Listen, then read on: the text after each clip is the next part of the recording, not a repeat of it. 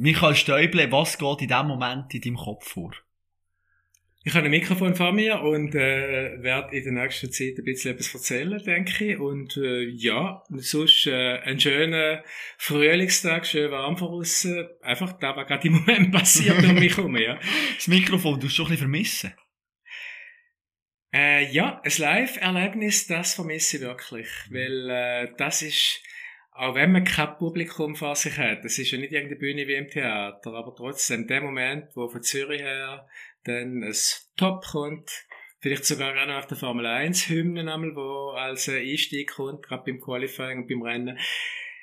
Das ist dann der Moment, wo trotzdem wieder der Vorhang aufgeht und das genießt man dann und da, jetzt geht's los und jetzt kann man das Rennen zelebrieren. Doch, der Moment, der fehlt mir schon, ja. Die Welt vom Kommentieren, wenn wir eintauchen, heute Gast bei mir im Sportpodcast Kopfstark ist der ehemalige Sportreporter Michael Stäuble, über 400 Formel 1 Rennen, hast kommentiert. Teil von 14 Olympischen Spielen. Hast mit deinen legendären Sprüchen schon fast unsterblich gemacht.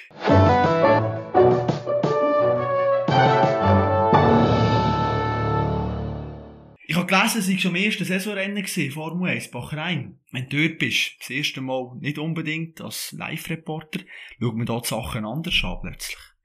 Ja, man schaut es wirklich anders an. Man nimmt alles viel gemütlicher und macht vor allem Sachen, die man vorher nie gemacht hat. Weil, wenn man dort ist, man hat ja einen Kameramann dabei, man sollte dann auch eine Sache liefern für, für die Sendungen am Freitag, am Samstag, für die Struktursendungen und äh, Interviews machen und ist dauernd irgendwie mit dem Kopf etwas am Vorbereiten.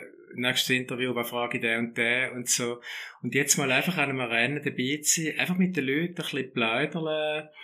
Und äh, man erfahrt eigentlich fast mehr, wenn man dort ist. Und äh, es ist ja ganz ein anderes Verhältnis. Die Leute nehmen dem anders wahr, Teamchefs zum Beispiel, oder auch Mitarbeiter, die wissen, okay, der kommentiert nicht mehr wahrscheinlich. Der ist jetzt nicht mehr gefährlich, vielleicht nicht mehr so kritisch. Es ist wirklich interessant, man kann mal sitzen einfach und äh, sich auch Zeit lassen und einfach mal eben mit den Leuten ein bisschen reden. Es ist alles viel gemütlicher, aber es kommt in dem Moment, wo, wo es langsam aufs Qualifying hingeht oder aufs Rennen hingeht, wo dann einmal dann die, es ist wie eine Vorfreude, das Kribbeln in einem aufkommt und dann merkt man dann, ja, okay, aber das Rennen kommentieren wirst du nicht mehr. Eben dann mit dem Vorhang auf das Feld dann. Also da ist dann ein bisschen komisches Gefühl, aber das Rennen selber ist eigentlich immer noch die gleiche Faszination. Eine Zuhörerin hat mir gesagt, du musst unbedingt eine Frage stellen. Und zwar, weil sie gewusst, du bist durch Formel 1 Experte, das neue Regelwerk, das jetzt ist rausgekommen, die neuen Boliden und alles, die Entwicklung, die die Formel 1 macht, siehst du die positiv oder eher negativ? Ich habe eigentlich eine große Skepsis am Anfang. Also ich habe gedacht, das kann nicht gut gehen, dass die, die, die meinen doch jetzt wirklich, die können die Auto so bauen, dass man leichter kann überholen kann, aber es wird wie immer sein, man kämpft schon seit Jahren, seit Jahrzehnten dafür, dass Überholen einfacher wird. Das Einzige, was einem eigentlich eingefallen ist, ist, dass man den Heckflügelflap ja. kann hochklappen, damit man weniger Luftwiderstand hat als Verfolger. Fragwürdig für mich immer noch. Äh, ich kann mich nicht 100% durchringen, ob ich es gut finde oder nicht. Wir haben schon Rennen gehabt, wo es nicht funktioniert hat und dann ist auf einmal einfach überall überholt worden und nicht bloß dort, wo man hat das DRS einsetzen.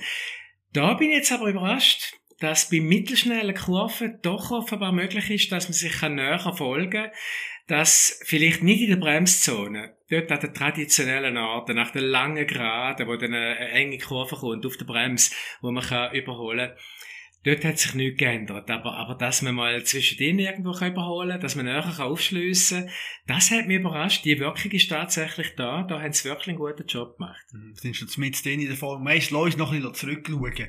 Weil ganz viele hören zu und die sagen, hey, ich will auch mal so werden wie der Michael Stäuber. Ich will auch mal kommentieren. Jetzt, wo du ein kleiner Bub bist, der Traum hast gehabt, Sportreporter, und zu deinen Eltern bist und gesagt hast, hey, ich werde Sportreporter, wie haben die reagiert? Das ist bei mir, glaube ich, nicht so gewesen. Ich glaube, das ist ein bisschen anders passiert. Also, wir haben wirklich, wir haben viel Rennen geschaut, wir haben überhaupt viel Sport geschaut, auch Skirennen, Fußball und alles mögliche. Also vor allem meine Mutter ist total sportbegeistert gewesen. Und ich hatte mit dem Spielzeugautöli, habe ich dann am, am Boden auf dem Teppich meine Rennen veranstaltet und habe da einfach immer wieder, ja, wie man es so macht als Kind, oder? Ja, äh, Danny Halm übernimmt die Führung und so. Und dann meine Eltern, ja, der soll doch mal ruhig sein wahrscheinlich. Aber äh, also dort habe ich schon einfach immer dazu geredet und, und meinen Kommentar, meinen Senf dazu gegeben und, äh, aber dass ich das mal würde werden, Sportreporter, das hätte ich mir nicht träumen lassen, weil meine Eltern sind sehr bodenständig gewesen und ja, sie sind zwar fernsehverrückt gewesen. Also sie haben mal, ich weiß nicht, sie haben irgendeinen Manny Weber mal geschrieben. Ich weiß nicht, kennt man den Manny Weber noch heute? Ja, also ist mir ein Begriff. Äh, Moderatorenlegende, doppelt oder nicht, oder wer gewinnt, ein Basler, äh, und sie sind total fernsehverrückt gewesen, aber das, sie haben eigentlich das als eine Welt, eine abgehobene Welt empfunden, wo ihres Kind nicht passt. Also lieber schonen, weil sie hätten das lieber nicht gehabt. Und, und sie haben da nicht so mit Begeisterung reagiert. Und ich dann gesagt habe, doch, ich gehe jetzt zum Fernsehen. Aber mit der Zeit haben sie sich dann daran gewöhnt. Was hat der Südamerika-Reise mit dem Eintritt in die Medienwelt zu tun? Sehr viel. Extrem viel. Gute Frage. Wirklich. Äh, ich habe geschafft in der Spedition, ich habe ein KV gemacht, drei Jahre und hat dann, bin dann auf Genf geschafft, hat zwei Jahre lang dort äh, sehr gut Französisch gelernt, bin dann in der Spedition gewesen, in Embrach, im Embraport und bin dort einfach nicht ganz glücklich gewesen. Also, da hatte ich mal gehabt, ich mache eine Südamerika-Reise und dann kurz vor der Südamerika-Reise hat mir eine gute Kollegin gesagt, du da bei Radio Munot, die übertragen Fußballmatch und zwar in voller Länge, 90 Minuten und weißt du, ich würde mich bewerben, wenn ich dich wäre. So wie dir kannst du das auch. Dann habe ich gefunden, okay, ja gut, okay. Gehe ich mich dort mal bewerben und, und dann habe ich tatsächlich den Fuß drinnen gehabt, am Samstagnachmittag mit einem italienischen Kollegen äh, eine zweisprachige Sendung moderiert und habe dort den Fuß drinnen gehabt. Aber dann gewusst, ich gehe doch auf mhm. Südamerika. Mm, jetzt habe ich den Fuß drinnen. Aber dann hat mir der, der Programmleiter von Radio Monat hat mir auf die Südamerika-Reise ein Tonbankgerät mitgegeben und er hat gesagt, schick doch ab und zu mal eine Kassette mit einem Bericht. Und das habe ich gemacht. Lustigerweise hat das irgendwie ein bisschen Gleichlaufschwankungen gehabt, das Gerät. Wirklich, es ist eher ein bisschen langsam gelaufen. Und das heisst, beim Wiedergehen ist es dann eher schnell gelaufen. Und wenn ich dann mal so einen Bericht gehört habe am Radio, dachte ich, das darf nicht wahr sein, das tönt wie Mickey Mouse. Aber trotzdem, wenn ich zurück bin nach sieben Monaten, dann haben die Eltern schon gesagt, du, da hat einen angerufen von Radio Monat und also ja, ich komme die gewesen, und dann hat es geheißen, äh, ich könnte anfangen als Volontär. Und so bin ich dann eben vom kaufmännischen Speditionsangestellten zum äh, Volontär und zum Journalist mutiert und äh, hast dann so den Schritt das Fernsehen geschafft. Also die Südamerika-Reise kann ich jedem empfehlen. also eine Zäsur, wirklich, Aha. und irgendwie Batterien einladen, meistens bringt das einen Fortschritt im Leben. Mhm. Wunderbare Geschichte natürlich. Jetzt vom Radio Mono zum SRF ist dann doch noch ein Schritt. Wie, wie geht so ein Transfer von Stadt? Hast du dich dort beworben oder kommt das SRF auf dich zu und sagt, hey, du wärst noch einer für uns? Ich habe mich mal beim, beim Schweizer Fernsehen beworben können, wo ich in Genf war. Aber eben, ich hatte keine Mikrofonerfahrung, nichts und äh, das ist dann halt nicht gegangen. Und dann mit der Erfahrung vom, vom Radio Muno, das ist klar, allein mal ein Reden am Mikrofon, wir haben ja keine Spar äh, Sprachausbildung gehabt. Dort. Dann also, mal drauf losgeschnurrt. Ja, genau, man hat einfach losgeredet, aber man hat eben gleich viel gelernt. Ich weiss noch, meine erste Nachrichtensendung habe ich gefunden gehabt. Das ist doch bloß irgendwie äh, für Amateure, dass man sich da den Text aufschreibt, oder? Das, ich weiß doch, mit wem ich da ein Interview mache. Ich weiß doch, von was ich rede. Und dann habe ich zuerst mal müssen lernen das geht nicht so, weil wenn du dann irgendwie mal einen Satz nicht richtig formulierst, nein, von mhm. dort habe ich dann immer alles aufgeschrieben, das habe ich schon mal gelernt. Das mache ich jetzt zwar beim Live-Kommentieren nicht mehr, aber, aber gleich einfach. Äh, ich habe so viel gelernt bei Radio Monat und dann, ja, der Jan Hirmeier ist dort äh, auch als freier Mitarbeiter gewesen. Und der hat dann noch gesagt, du kannst doch nicht ewig bei dem Radio Monat bleiben, bewerb dich beim Fernsehen. Und dann habe ich gesagt, ja, aber ich kann mich doch schon mal bewerben. Und das ist schief gegangen. Ich habe gesagt, hey, das ist nicht mehr das Gleiche. und dann habe ich mich dort beworben und das hat dann wirklich gerade geklappt. Ja. Mhm. Hast du kein Casting oder so müssen machen? Doch, doch. Mhm. Also sie haben, wobei, aber sie haben eigentlich schon, es ist relativ kurz gewesen, also niemals so ausgiebig wie dort bei dem ersten Test, das ist 1979 ist das gewesen, also fast nicht mehr wahr. Und, äh, aber doch, doch, es ist natürlich schon, ich kann schon ein paar Tests müssen machen, aber man geht natürlich ganz anders daher. Wenn man, ich weiss noch, beim Radio Muno, bei der allerersten Sendung, wo äh, das rote Licht angegangen ist, Mikrofon offen, da hat mir ja das Herz geschlagen bis, bis ins Knie, oder? Und, und, und da muss man sich jetzt erst dran gewöhnen. Und, und einfach auch die, die Sprechweise, alles zusammen. Und trotzdem, kaum bin ich beim Fernsehen dann gewesen, hat es geheißen, ja, jetzt zuerst mal in die Sprechausbildung. Und denn dachte, hallo, hallo, ich bin jetzt viereinhalb Jahre beim Radio gewesen und ich muss zuerst in die Sprechausbildung. Aber ja, da hat es noch viel Potenzial auf alle Fälle, ja. Apropos Casting, ich habe im Vorfeld ein bisschen im Umf- Umfeld umgefragt, habe ein bisschen ehemalige Arbeitskollegen angeschrieben und Regula Späni hat mir gesagt, ich muss dich unbedingt etwas fragen. Und sie erzählt jetzt gerade selber, was es ist. Komm, wir lassen kurz rein, was sie gesagt hat. Wir haben sogar zusammen ein Casting gemacht. Müsstest du ihn mal fragen, ob er sich daran noch mal erinnert. Dort war eine ganze Gruppe junger Journalistinnen und Journalisten äh, am gleichen Casting gewesen, wo dann relativ viel von denen Fuß gefasst haben dann bei SRF. Also wir haben 21 Jahre zusammen geschafft, Michael und ich. Was war das für ein Casting? Gewesen? Äh, also, wobei, die Regula ist Jahr vor mir gekommen, Mhm. wenn ich mich richtig erinnere. Aber eben das Casting, ja, es sind, also ich muss ehrlich sagen, da haben jetzt fast ein bisschen eine Gedächtnislücke. Wir So. haben einfach müssen irgendwie, wir haben müssen Meldungen verfassen, wir haben irgendwie einen Text müssen vortragen und auf zum Beispiel irgendeine Bilder, Ausschnitt aus einem Fußballmatch irgendwie, dann schon aufgrund von einem von, von Notizen, die man schon gehabt hat, äh, dann einfach da dazu etwas sagen. Und ein paar Sportwissensfragen sind auch gestellt worden. Aber du ja. bist nie Teil von einer Jury gewesen. Wo, oder später nachher, vielleicht. Ah nein, es hat nicht. Nein, so, nein. es hat nein, nicht nein. her. Nein, aber die Mhm. Regula ist natürlich, äh, ich habe ja dann, an den Olympischen Spielen in Atlanta 96, habe ich dann Schwimmen kommentiert. Und dort bin ich mit der Regula, bin ich dann äh, am ersten Tag in Atlanta, sind wir dann dort in das Schwimmstadion rausgegangen und, und sie hat mir dann die Leute vorgestellt. Der Jenadi Turecki, der ist dort noch bei der, der, der Trainer von Popov. Und äh, sie hat mir dort einiges beigebracht, was Schwimmen betrifft, ja. Aber überhaupt mit der Regula habe ich das sehr gerne zusammen geschafft. Also, ja, einige Olympische Spiele, eben 21 Jahre, ja. Unglaublich. Wir hören es später noch eins. Eine andere interessante Geschichte mit einem Flugzeug, wo irgendetwas passiert ist. Hey, gehen wir eins kurz in die Formel 1. Erste GP 1993 Brasilien.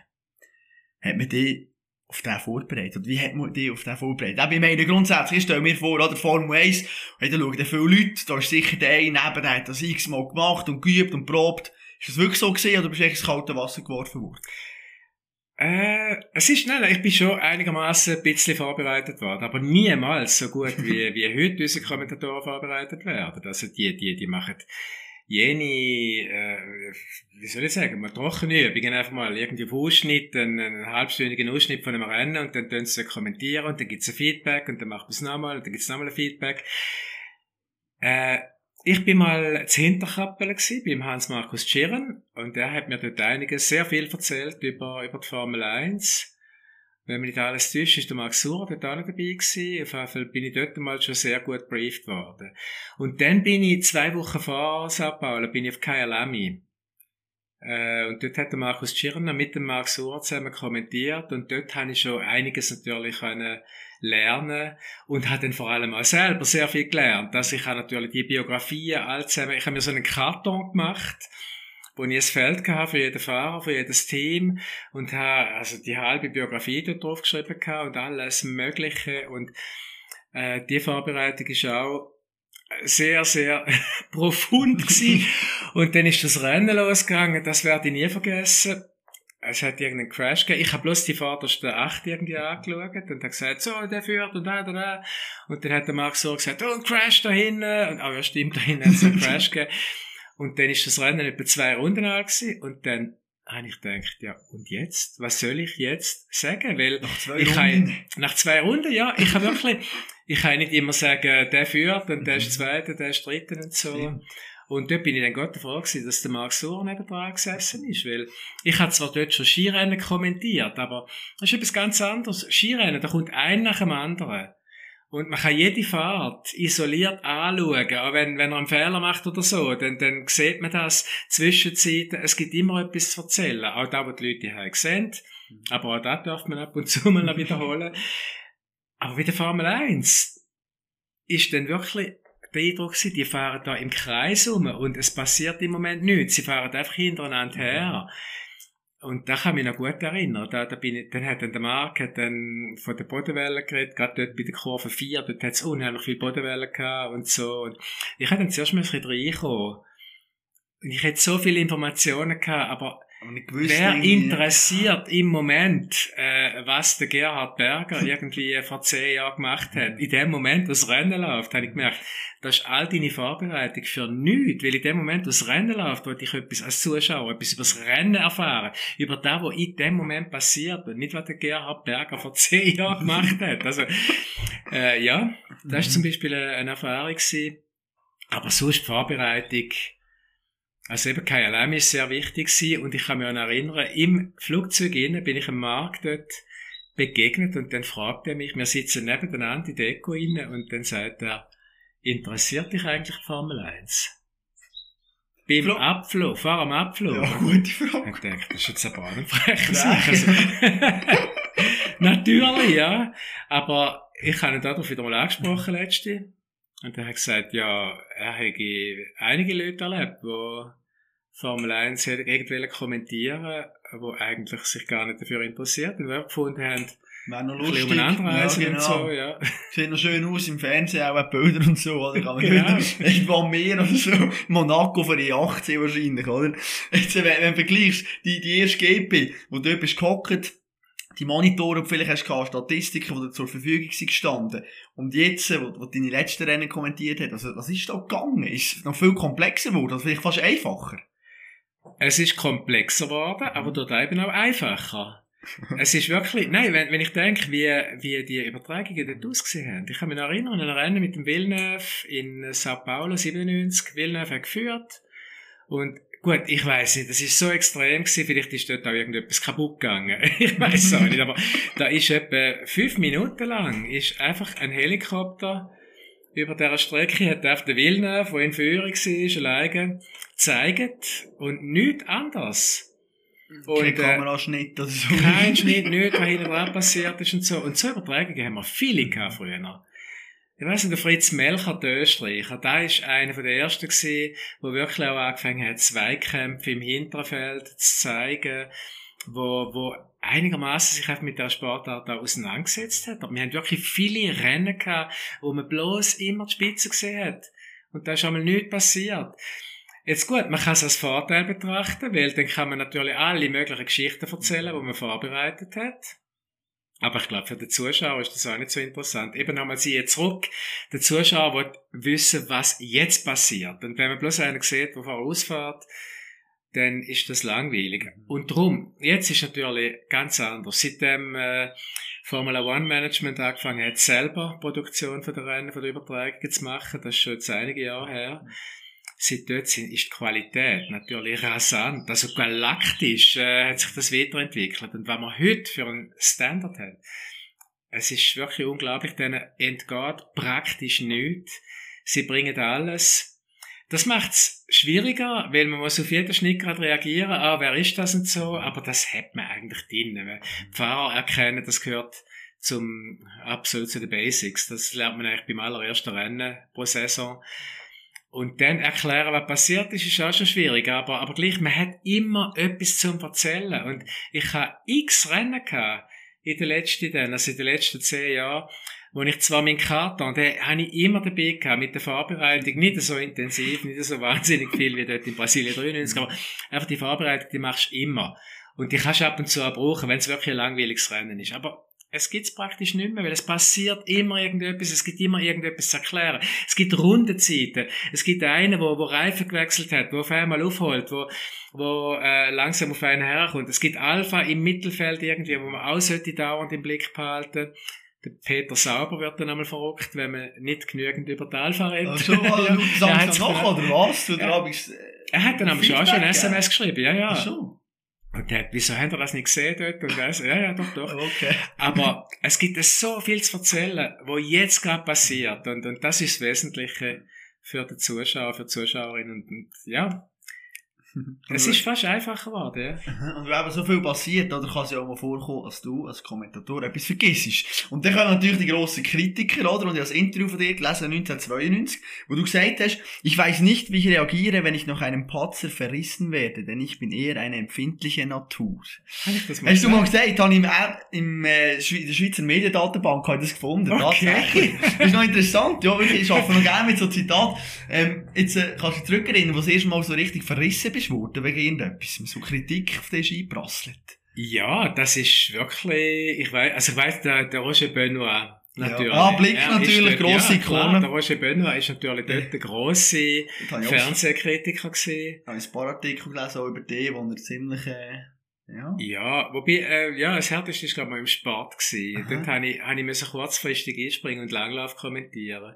Das habe ich ein bisschen unfair gefunden, weil ich bin dort an der nordischen Ski-WM für Skispringen und nordische Kombination und dann habe ich müssen beim Langlauf einspringen, aber ja, ich glaube, das gehört dazu. Ich meine, es gibt ja Leute, die äh, vielleicht weniger empfindliche, weniger äh, oder schmerzfreiere Kollegen oder Kolleginnen, wo wo es fast ein bisschen, also nicht um, was, was herausfordert, wo sagen, ich sage, ich habe meinen Stil, ich bin dort eher zurückgehalten gewesen, äh, ein gewisses Profil muss man ja auch überkommen, und ich glaube, das gehört dazu. Als Sportreporter sowieso. Was ich nicht mache, ist Kommentare in Foren lesen.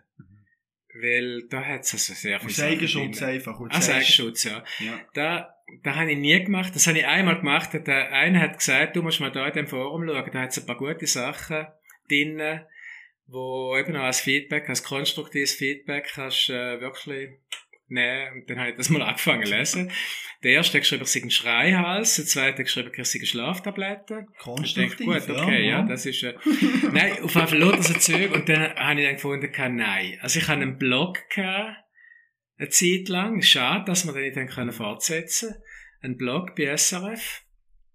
Dort hat es auch sehr, ab und zu sehr kritische Stimmen gehabt, aber eben halt einfach, es ist meistens zur Sache gewesen und es hat meistens auch Schwarze getroffen und da hat es mich eigentlich, mir geholfen, mich weiterzuentwickeln. Das ist dann sehr gut gewesen, wobei viel mehr dort in dem Blog habe ich geschätzt, dass wir mit den Leuten kommunizieren und, und über Formel 1 fachsimpeln.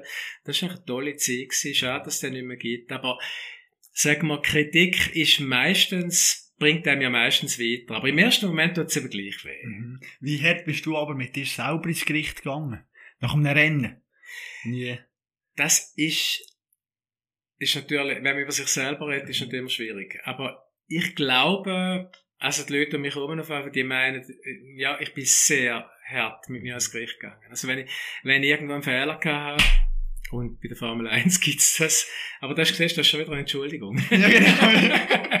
aber, Also, äh, es, kann da, es ist schnell mal ein Fehler passiert. Es ist schnell mal etwas passiert, während ich auf den Datenmonitor schaue und man hat es nicht gesehen. Aber, also da habe ich dann wirklich einmal eine Nacht lang nicht geschlafen und habe immer dem, obwohl, du hast ja nicht mehr können ändern, es ist passiert, aber trotzdem, es beschäftigt dich gleich. dann hast du dich dann irgendwie. abgelenkt, denkst du etwas anderes und dann plötzlich, bah, ist das wieder gekommen. Also, ja. Aber das, ich finde, das muss. Das habe ich auch ein bisschen von Mark Sora gelernt. Ich kann mich noch erinnern, auch da, also ja, er hat, einmal habe ich mich geärgert, weil irgendetwas sehr nicht geklappt hat und dann habe ich gesagt, Gott, vertell, wieso haben die das nicht gemacht und so. Und dann hat der Mark gesagt, ja, aber hast du auch nochmal nachgefragt oder hast du nochmal nachgehakt? Hast du double-checked? Und dann habe ich gesagt, ja, nein, habe ich nicht. Also, wenn du double-checked hättest, dann nachher wäre es eben auch nicht passiert. Wir sagen, okay, Marc, du hast recht, ja. Und, und äh, das ist wirklich wahr. Man sollte, man sollte immer den Fehler zuerst bei sich schauen, suchen, weil, ja, es nützt nicht, über andere auszurufen, weil, weil, wenn man selber kann den Fehler verhindern, und das ist in den meisten Fällen so. Mhm. Ja, dann sollte man wirklich immer zuerst bei sich selber suchen. Ein Shitstorm hat es gegeben, Rennen 1998 in Spa. Äh, ich bin noch nicht auf der Welt gesehen, also nur jetzt nachher gelesen, oder? Ähm, irgendwie etwas wegen dem Schwingen noch. Kann- kann- Kannst du es kurz erklären, was, was dort passiert ist? Irgendwie? Also, Ja, gut, ist, zum, ist zum Glück nicht wegen Aber, mir genau, ja, noch. gewesen. Aber, Du bist aber- fein raus. 98, ich meine, das war ein chaotisches Rennen. gewesen. Und gerade dort muss ich auch sagen, da habe ich, wir haben äh, während Corona, haben wir da die besten Rennen nochmal als Teilaufzeichnung gebracht, in einer zweieinhalbstündigen Sendung. Und dort, wo ich das Rennen einmal zusammengeschnitten habe, mit dem Cutter, mit Originalkommentar, habe ich dann zwischendrin mal müssen sagen, hm, ich kann mir da vielleicht weglassen, weil da habe ich dann also auch, das ist so turbulent gewesen, da hat es noch Fehlinterpretationen drin gehabt. So alleine mal da, aber zum Glück hat es wegen dem ja keinen Shitstorm gegeben, sondern Schwingfest. Gut, ich, ich kann es begreifen jetzt im Nachhinein, aber dort habe ich das nicht können begreifen. Eidgenössisch, oder? Ist ja, natürlich, klar. Aber, ja. Der hat, und ein Berner, gut, ich meine, du kommst ja von Ja, Bern. ja, absolut, ja. ein Kollege von Bern, der war dort noch bei, bei Tele Bern. Mhm. Der hat natürlich, der hat mit mir noch, der Michael Bühler, hat mit mir zusammen auch Formel 1 gemacht, hat, mit dem habe ich gern zusammen geschafft, ein ganz innovativer Typ. Und der hat gesagt, ja, jetzt bin ich bei Tele Bern und wir haben den Schlussgang live gehabt und haben eine absolute Mega-Quote gehabt, oder? Und für mich ist dort Formel 1 gewesen, eins von den grössten Rennen, die wir hatten, eines von den chaotischsten, der Michael Schumacher auf drei Rädern, nachdem er mit dem Coulthard zusammengestoßen ist, ein Doppelsieg von Jordan. Und mit dem Jean Alesi auf dem Sauber. An dritter Stelle. Und eben natürlich wegen einer Massenkarambolage am Anfang hat sich alles verschoben um etwa mehr als eine Stunde. Und es ist dann halt auch zu Zürich entschieden worden. Wir bleiben der Formel 1 und bringen den Schlussgang nachher als Aufzeichnung. Ja. Schwingfans, wo ja in der Schweiz nicht gerade unbedingt äh, eine Minderheit sind, kann ich da voll begreifen. Trotzdem, ich bin dort natürlich in meinem Fenster mit den Scheuklappen und gefunden, ja, so ein Mega-Rennen kann man nicht einfach unterbrechen. Aber ich habe das nicht entschieden. Das ist wirklich in Zürich entschieden worden. Äh, ich weiss noch, wir haben nachher eine Abteilungssitzung mit dem Urs Leutert. Und der hat dort natürlich die äh, Entscheidung auch verurteilt und gesagt, das ist unmöglich, das ist ein totaler Fehlentscheid. Und dann habe ich dann gefunden, ich werde jetzt aber doch sagen, es ist dort ein Sauberfahrer, der Jean Alesi, auf dem Weg zum Podest gewesen. Es ist wahrscheinlich eines der besten Rennen gewesen von den letzten Jahren, wenn nicht sogar vom ganzen Jahrzehnt. Also ich muss jetzt doch die Entscheidung verteidigen. Ich finde die richtig. Und oh, dann... Oh, du den Mut gehabt noch zum, okay. Ja, und dann habe ich dann aber, ui, das ist dann aber ja, da bin ich dann aber abgekanzelt worden. du aus deiner Froschperspektive und so. Nein, du, wie kann man da, musst doch mal den Blick fürs Ganze haben.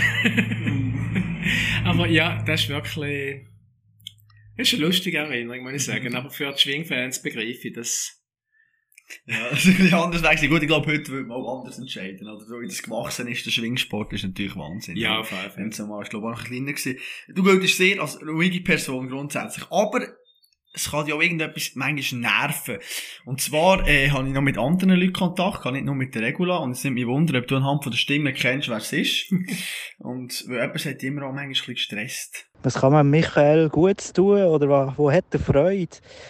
Ja, er hat Freude, wenn er einen Salat angeliefert bekommt, der keine Gurke drin hat. Weil, wenn es Gurke drin hat, dann ist es nämlich gar nicht gut. Also ist eigentlich, äh, ich habe jetzt die Frage umgekehrt beantwortet. Mir macht ihm keine Freude, wenn Gurke irgendwo auftaucht. Weißt du, was das ist? Ist das der Reto? Nein, Simon Hess. Ah, der Simon Hess. Simon Hess, genau, ja. Nein, ich hätte es dann wirklich los mit den Journalisten geschaut. Der Simon Hess. Simon Hess, ja, tatsächlich. Nein, woher weiss es der da? Ja, das habe ich auch gehört. Jetzt kommt mit Gurke und Salat. Hey, was ist jetzt los? Eine Gurke sagt dir gar nichts, das ist... Nein, das kann ich nicht essen. Also, ja, gut, also ich habe Essiggurke, ja. ja. Aber auf so einen Salatgurke... Ich habe gerade im Bach rein, sind wir zum Italiener gegangen, relativ spät. Das ist, glaube der einzige Ort, wo wir noch etwas bekommen haben. Und dann habe ich einen Salat bestellt. Und zwar wirklich. es ist so, es ist gestanden, es hat Gurken drin. Ich habe gesagt, aber bitte ohne Gurken. Und dann kommt er mit dem Salat. Nein. Ich sehe praktisch bloß Gurken. Und da habe ich gerade, also ja, ich habe mich fast, also geschämt. Nein, es ist, aber ich, ich habe wirklich, ich habe dann gerade gesagt, äh, Entschuldigung, ich habe gesagt, ohne Gurken. Und ich sehe nur Gurken. Dann, ja, also, ich bin fast an mir selber verschrocken. ja, wenn man nicht gerne, dann muss man dazu stehen natürlich. Lass uns mal über die Organisation von, von so Formation-Rennen reden, oder sprich über deine Vorbereitung. Das ist auch immer interessant. Und man hört einfach nur am Sender und denkt, du, jetzt weiss der das wieder, das ist eigentlich noch verreckt, mhm. hat vor fünf Minuten abgelesen. Ähm, wie sieht die Vorbereitung aus? Hast du Alben, wann hast du angefangen, dich auf ein Rennen und so Alben vorzubereiten? Wenn ich vor Ort bin, dann bin ich am Mittwoch, äh, den ganzen Tag am Mittwoch. Ich habe so eine, verschiedene Statistiken, die ich mache. Und das habe ich, das hat auch, wenn du, je länger du das machst, desto mehr hättest du eigentlich Routine. Aber im Gegenteil, es kommt dann an, hm, das könnte man vielleicht auch noch machen. Und das wäre vielleicht auch noch gut. Und das wäre noch nützlich. Und, äh, so habe ich dann das immer ausgebaut. Wirklich, also gegen den Schluss immer noch mehr. Ich habe von jedem Fahrer habe ich einfach ein äh, Factsheet mit jedem Rennergebnis, Qualifying-Ergebnis im Detail, was für eine Reifenstrategie. Das ist natürlich super, man kann anschauen und sagen, der hat dort und dort äh, so gewonnen mit der Strategie. Dann habe ich mal angefangen vom Qualifying, farbig dann die Performance, eben nicht bloß einfach der Startplatz.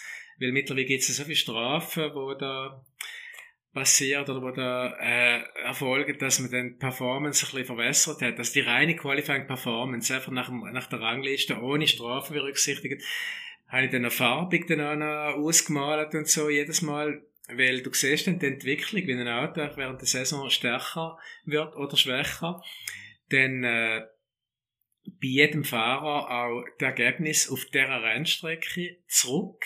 Jedes Qualifying-Duell, das er gewonnen hat, verloren hat. Und äh, es ist einfach immer mehr dazu und das ist dann einfach einen ganzen Tag mehr oder weniger.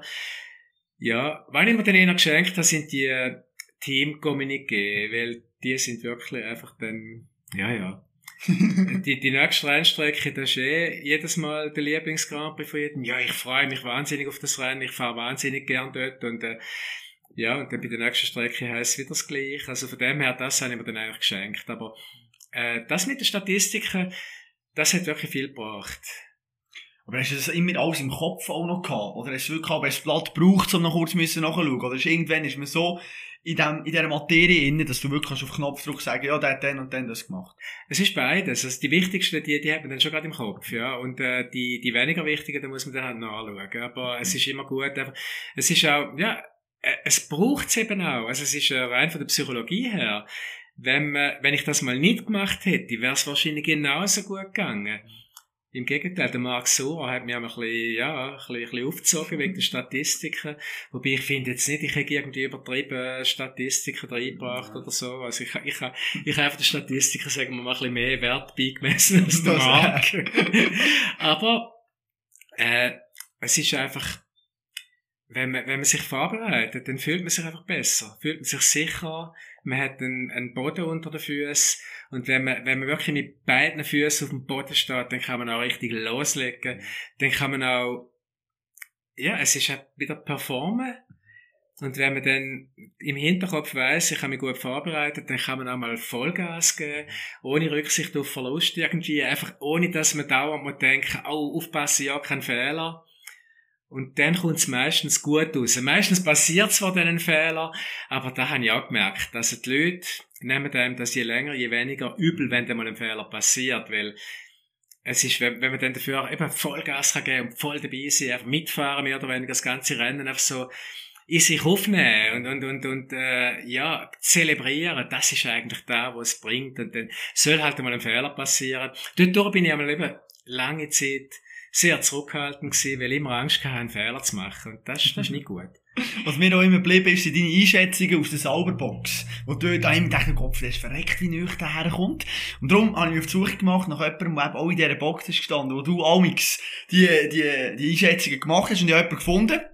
Der Sergio. Und der Sergio Baragoma. Ja, äh, er hat mir erzählt, dass sie manchmal die auch ein bisschen aufgezogen haben. Wir hören kurz rein. ja, natürlich. Äh, der Michael hat gern äh, seine Vorberichterstattung für die Formel 1 Rennen aus unserer Box äh, logischerweise gemacht und ähm, er mit seinem Kameramann hat, ist meistens neben unserem Auto gestanden, äh, damit der Hintergrund so ein bisschen stimmt. Und wir haben uns dann immer als Spaß eigentlich ähm, ähm, äh, irgendwelche Faxen oder wir haben ihn gestört, damit er wirklich x-mal wieder das Interview hat müssen anfangen und es ist immer schwierig, den Michael aus der Ruhe zu bringen. Und das hat uns, wir haben es lustig gefunden, aber es hat uns eigentlich gar nicht gepasst, äh, dass wir einen, Journalist nicht haben können aus der Ruhe bringen. Und er hat das immer wieder, äh, das Interview immer wieder angefangen. Und äh, es ist dann einmal der Tag gekommen, wo wir dann auch wieder die Faxen gemacht haben. Wir sind äh, im Kamerabild hinter seinem Rücken hin und her und haben uns bewegt und komische Sachen gemacht. Äh, und wir haben es mega lustig gefunden und er hat einfach nicht abgebrochen. Und das, und das hat uns sowieso gewurmt, aber er hat knallhart bis zum bitteren Ende durchgezogen. Und am Schluss vom Interview, wo es dann fertig ist, hat er uns gesagt, so, und jetzt haben wir das Geschenk. Ähm, ich werde das äh, in der Live-Show bringen. Ich werde nichts mehr rausschneiden. Äh, wir sind jetzt selber die schuld. Und äh, ja, wir müssen dann damit klarkommen, damit äh, dass das Publikum, und das sind mehrere hunderttausend Leute, gewesen, die jeweils die Sendung geschaut haben, äh, das auch mitkommen, was wir für äh, Faxen im Kopf hatten. Und wir haben dann gedacht, ja, ja, der Michael wird das so sagen, aber machen wird das nicht. Ähm, wo dann am Sonntag die Berichterstattung dann, äh, über den Sender gelaufen ist, sind dann ziemlich schnell SMS gekommen mit lustigen Kommentaren. Und dort hat er uns eigentlich wirklich ein Ei geleitet an dem Tag und hat uns gezeigt, dass er auch kann, wenn wir können. Was ist da so abgegangen in dieser Sauberbox?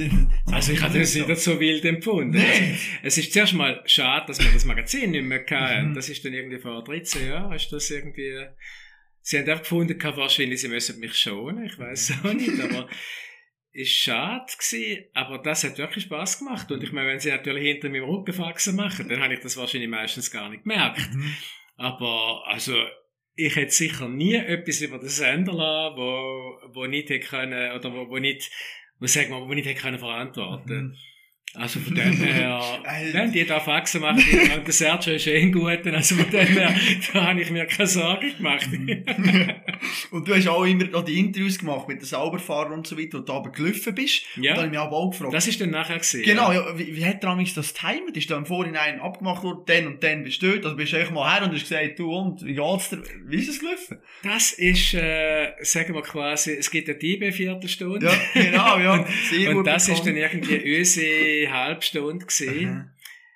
Ich glaube, wir haben da wirklich fast Pionierarbeit äh, geleistet. Der Christian Witschi, der Kameramann und ich, wir sind, wir haben einfach gefunden, wenn wir schon kein Magazin mehr haben, aber dann könnten wir vielleicht ein paar Interviews einmal noch einspielen, so aktuell.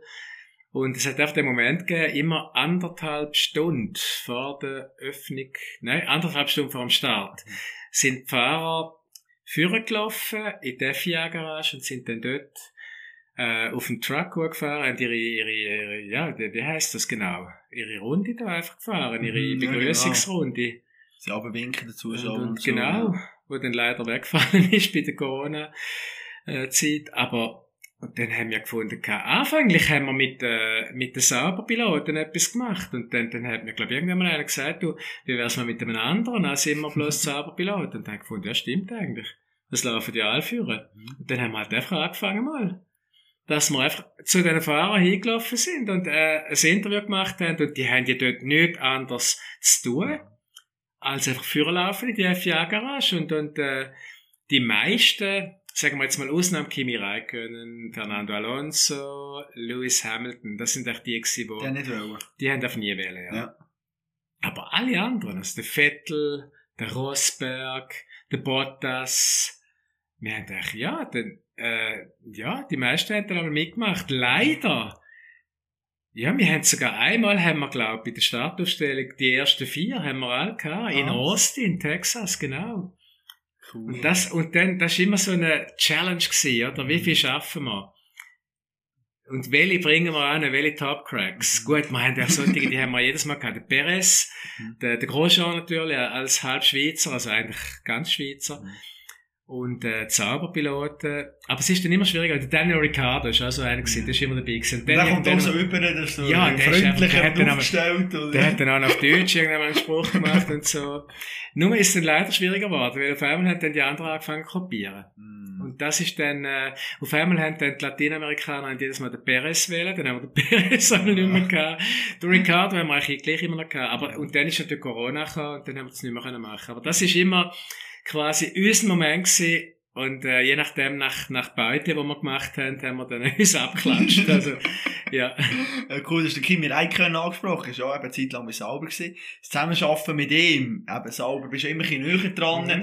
Er gilt ein bisschen eben, ja, speziell in, in den Interviews kommt so ein bisschen, manchmal ein bisschen lustlos über, so, ich will gar nicht. Wie, wie hast du ihn erlebt? Unterschiedlich. Also das ist ganz komisch. Äh, Er hat, ja, wenn er, wenn er ein Rennen vorher, ein gutes Rennen gehabt. Ich weiss noch, Le Castellet dort im äh, 19. Dort hat er ein super Rennen gehabt, ist aus eigener Kraft die Punkte gefahren.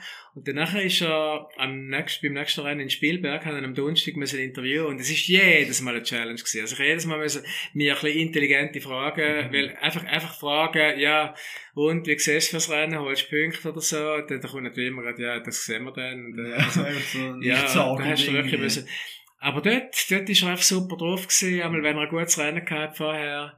Und auch, komischerweise bei der Corona-Zeit, dort haben wir dann Skype-Interviews gemacht und dort ist er auch immer wieder super drauf gewesen. Vor allem, wenn man angefangen hat über Fragen, äh, über Sachen fragen, die eigentlich normalerweise eher ein No-Go sind, über die Familie, über Kind. Da ist er richtig aufgetaucht und hat äh, gern erzählt und das hat richtig Spaß gemacht. Also komischerweise gegen den Schluss ist er, gut, nicht komischerweise, also gegen den Schluss wird ein bisschen lockerer geworden ist gegenüber den Medien, vor allem gegenüber uns. Er hat gewusst, wir sind natürlich quasi als Alpha-Fernsehen oder Sauberfernsehen. Und da ist er dann wirklich einmal richtig toll, richtig ein angenehmer, unterhaltsamer Interviewpartner gewesen, während er früher einmal eher abwesend war. Also bei der Ferrari-Zeit sowieso. Da hat man ohne Appointment vorher, hat man nichts müssen wollen haben von ihm. Ist aber interessant, was du sagst, weil eben die Distanz, die du vielleicht auch hast, oder fahren, eben, du machst Interviews und nachher haben wir ja immer das Gefühl, ja, der kennt ja die jetzt ein bisschen und ist noch, vielleicht nachher auch noch kurz und dann geht es noch über andere Themen. Wie nah bist du wirklich dran an diesen Fahrern? Jetzt eben, vielleicht auch Hamilton, Verstappen, kommst du überhaupt an sie her oder sind die so abgestimmt, dass du keine Chance hast? Das, man kommt eigentlich ziemlich gut an die Fahrer mhm. her. Aber eben, das ist bei Corona halt auch nicht mehr so gewesen. Also man hat eigentlich, an jedem Wochenende hat man irgendwo eine Möglichkeit, in einem Fahrer zumindest entweder das Mikrofon einheben und wenn man dann wirklich ein Durchsetzungsvermögen hat, vielleicht auch mal eine Frage zu stellen. Also, ich habe es eigentlich immer angebracht. Wenn ich irgend, zu irgendeinem Thema äh, ein Statement ha, haben müssen haben von irgendeinem Fahrer, dann habe ich es auch bekommen. Also, du kommst schon daher und ich meine, sie kennen dich dann auch und äh, wenn sie dich immer wieder sehen und dann dann ist das relativ einfach in der Formel 1. Mhm. Klar, wenn man mal etwas länger machen dann muss man schon mit dem Team etwas abmachen. Wird jetzt vielleicht ein bisschen schwieriger, weil der Donnerstag ist ja cancelled worden. Jetzt ist eigentlich erst noch ab dem Freitag. Aber trotzdem, ab dem Freitag kann man immer noch, man kann immer noch von jedem irgendeinen Satz haben, den man will haben. Wenn es natürlich ein unangenehmes Thema ist, dann ist klar, dann blockt es. Aber gleich. Es ist relativ einfach, finde ich, ja. Bist du eigentlich Fan von jemandem gewesen? Einem Fahrer, wo du sagst, oh, das ist eigentlich, wenn jetzt bist du ja nicht mehr so drin, jetzt kannst du verraten, für wer hat dein Herz zum Teil ein bisschen geschlagen? Fan bin ich nicht gewesen, aber einfach die Fahrer, die man halt dann schon noch ein bisschen besser kennt hat, die man besser dran hat, einfach die ehemaligen Sauberfahrer. Es ist klar, mit, mit Sauber, schade, dass äh, im Schweizer Fernsehen jetzt halt kein Sport aktuell mehr gibt. Dort haben wir wirklich am Donnerstag in dem Sport aktuell, am Freitag haben wir einmal einen Beitrag drin gehabt, Formel 1, ist dann immer weniger geworden. Aber dort, zu der besten Zeit, auch mit dem Magazin, dort hat man natürlich sehr einen engen Kontakt gehabt zu den Sauberfahrern. Und eben so ein äh, Giancarlo Fisichella, Felipe Massa zum Beispiel. Also, ich bin nicht Fan von ihm. Also, ich, ich behaupte, ich könnte immer noch seine Leistungen äh, ausgewogen beurteilen. Aber auch der, der Checo Perez, man hat schon eine nähere Beziehung zu denen. Und äh, Fan, nein, aber wo der Checo jetzt seine erste Pole Position geholt hat, da in Saudi-Arabien, da bin ich die also ja, da bin ich die schon aufgekommen und habe eine riesen Freude gehabt. Mhm. Da haben wir was von Herzen mehr gegönnt. Vettel ist auch so einer, obwohl eben der Vettel, wenn man denkt, was der für eine Wandlung durchgemacht hat, wo die neuen Hybridmotoren sind im 14, hat er gesagt, ah, furchtbar, kein Sound, am liebsten zurück zu 12 Zylinder. Mittlerweile, vor einem Jahr, hat er gesagt, er wählt die Grünen, er ist für ein Tempolimit auf der Autobahn. Auch super Chapeau, Vettel, das ich jetzt wirklich betonen. Wo er zurück ist nach der Corona-Erkrankung, sein weißer Helm, blau-gel, no war, er, er, er setzt das Zeichen für die Ukraine, was ich wirklich sonst bei der Formel 1 auch schon ein bisschen am Rand gesehen habe, aber eigentlich zu wenig. Ich finde, da hat die Formel 1, sie haben gesagt, sie haben den, den Vertrag gecancelt mit Russland, finde ich gut. Aber sie hätten auch noch ein bisschen mehr Zeichen können sagen. Vor allem der Lewis Hamilton, der doch eigentlich sich dauernd exponiert hat und äh, ja, da ist er erstaunlich ruhig. Mhm. Machen wir kurz Klammern auf. Geht ja. Saudi-Arabien. Terroranschlag neben der Strecke. Mhm. Habe ich für mich so das Gefühl gehabt, das wäre jetzt so ein Moment, wo ein Hamilton könnte sagen, weißt du was? Mach ich nicht mit, fahre ich nicht, oder? Aber jetzt äh, haben sie dann gleich irgendwo, ich weiss auch nicht, eben im Hintergrund politisch Druck oder so. Wie, wie hast du das erlebt? Also sehr, sehr befremdend ist das gewesen, ja. Ich meine, ja, du weißt ja nicht, was da hätte passieren Ich denke mir jetzt auch, dass die Houthi-Rebellen, dass die schon noch irgendwo, eben, ich meine, äh, äh ein Krieg zu erklären ist immer etwas sehr kompliziertes. Aber ich glaube, wenn, wenn sie wirklich hätten wählen, hätten sie auch können für grosses Aufsehen sorgen, wenn sie dort wirklich irgendwie äh, die, die, die Rennstrecke das Fahrerlager beschossen hätten. Aber ich glaube, sie wüssten, sie haben gewusst, das wäre für sie ganz schlecht gewesen. Also, weil das wäre auf der Welt ganz schlecht angekommen. Aber die Möglichkeit wäre da gewesen. Aber alleine, dass die Möglichkeit da gewesen ist, wenn es Lager, es äh, Brennstofflager, ja, vielleicht über 15 Kilometer entfernt angegriffen wird, dass da, dass man da gleiches Rennen durchgeführt hat, das habe ich, auch wenn ich, ich glaube, wenn ich vor Ort gewesen wäre, der Roger Benoit hat einen ziemlich einen karnischen Kommentar geschrieben und da muss ich sagen, kann ich jede Ziele unterschreiben. Also, wenn ich vor Ort gewesen wäre, hätte ich genauso radikal reagiert und, und hätte, vielleicht wäre ich sogar abgereist, ich weiß nicht, aber mhm. ich habe da nicht können begreifen, ja. Mhm. Das ist, ja. ja. Alleine, dass man ein Rennen durchführt in einem kriegführenden Land, also, das ist sehr problematisch. Ich finde, Formel 1 hat unheimliche Fortschritte gemacht. Mit Hybridmotoren, auch mit We Race as One, mit dem Abknüllen, das habe ich auch gut gefunden, auch wenn es in der Wiederholung gut beschrieben dann zumal, der Ausschnitt hat mir wieder gehört, der, der daheim noch so sie abgeknüllt hast. Mhm. Du nachher gesagt, das ist ein super Zeichen. Aber wir müssen sich immer noch bewusst sein, wir gehen die Länder, wo Menschenrechte mit, ja. mit Füßen treten werden und so, also... Das ist immer so ein bisschen... Und da hat man halt, man läuft, man, ja, man läuft halt immer noch am Geld hinterher. Mhm. Umso überraschter bin ich eigentlich wie schnell, gut, das ist der Vettel, der die Initialzündung gemacht hat, aber wie schnell man dann gesagt hat, okay, wir fahren in Russland, kein Rennen. Aber in Saudi-Arabien dann eben gleich. Also da gibt's schon noch Entwicklungspotenzial, ja. Und vor allem, wenn dann kriegerische Handlungen im Umfeld von der Rennstrecke passieren. Du hast immer am Anfang gesagt, wenn die fünf Lichter löschen, geht's los. Der Satz, oder? Weil das ist mir auch wirklich, ich schaue seit Jahren einfach die Rennen, das ist auch so ein prägender Satz. Jetzt verrate uns mal, wie bist du auf den Satz gekommen? Hast du mal gesagt und dann ist positives Feedback gekommen, hast du gedacht, oh wow, das ist noch cool, behalte bei, oder ist das überlegt im Vorhinein, was könnte ich denn sagen? Nein, das ist einfach so gekommen, ja. Ich habe mal einfach, und dann, ich habe eben dann auf einmal, dann habe ich dann auch, es gibt ja den, den Crafty bei, bei Sky, mhm It's lights out, then on we go, and off we go. Aber ja, ja, es ist, das, das ist eigentlich, dort bin ich relativ unsystematisch vorgegangen. Eben so, so Feature-Sets. Mhm. Äh, nein, der, der ist einfach dann so da gewesen, da habe ich gefunden, okay, das nehme ich jetzt einfach. Und dann, dann ist das einfach fix gewesen, ja. Und wenn du das Rennen kommentierst, Informationen, dann kommst du dir auch noch von außerhalb irgendwie über, hast du noch jemanden auf dem Ohr, da steht vorab mit der Boxengasse, wo sie dir manchmal helfen auch. Gibt es noch irgendetwas, wo dir jemand darauf hinweist, vielleicht noch, oh, dort musst du schauen?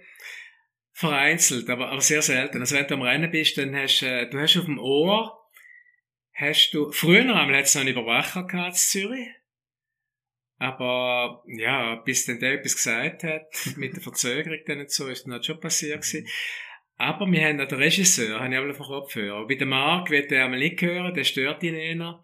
Aber der Regisseur, der gibt einmal gute Informationen, gerade zum Beispiel, wie auf dem Bild läuft. Wir bringen jetzt gerade das Slow von dem Zwischenfall zwischen dem Stroll und dem Bottas oder so.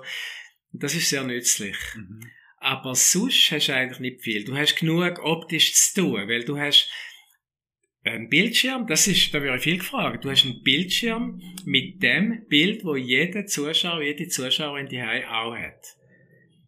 Und das ist einfach das Hauptbild. Und das darfst du einfach ja nie eigentlich verlassen. Aber du hast rundum gleich noch Datenmonitore, zwei Datenmonitore, mit der Rundenzeiten, mit äh, Meldungen von der Rennleitung, mit äh, einfach sonstigen Abschnittszeiteninformationen, dann auch, dann habe ich vor mir noch ein Tablet, wo immer drauf steht, genau, äh, von der F1-App wer mit welchen Reifen, wie viele Runden er schon gefahren ist. Das sind ganz extrem wichtige Informationen. Da muss dann auch das Internet funktionieren. Das ist vor Ort auch nicht immer der Fall.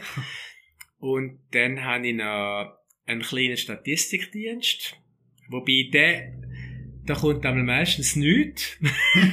und dann, oh, so kurz vor dem Ziel, kommt dann auf einmal kommen so viele Meldungen, dass man sie überhaupt nicht mehr verarbeiten kann. Ja. Also darum verlasse ich mich lieber auf mich selber. Aber es ist gleich einmal eine gute Vollständigkeit halber, dass man das hat.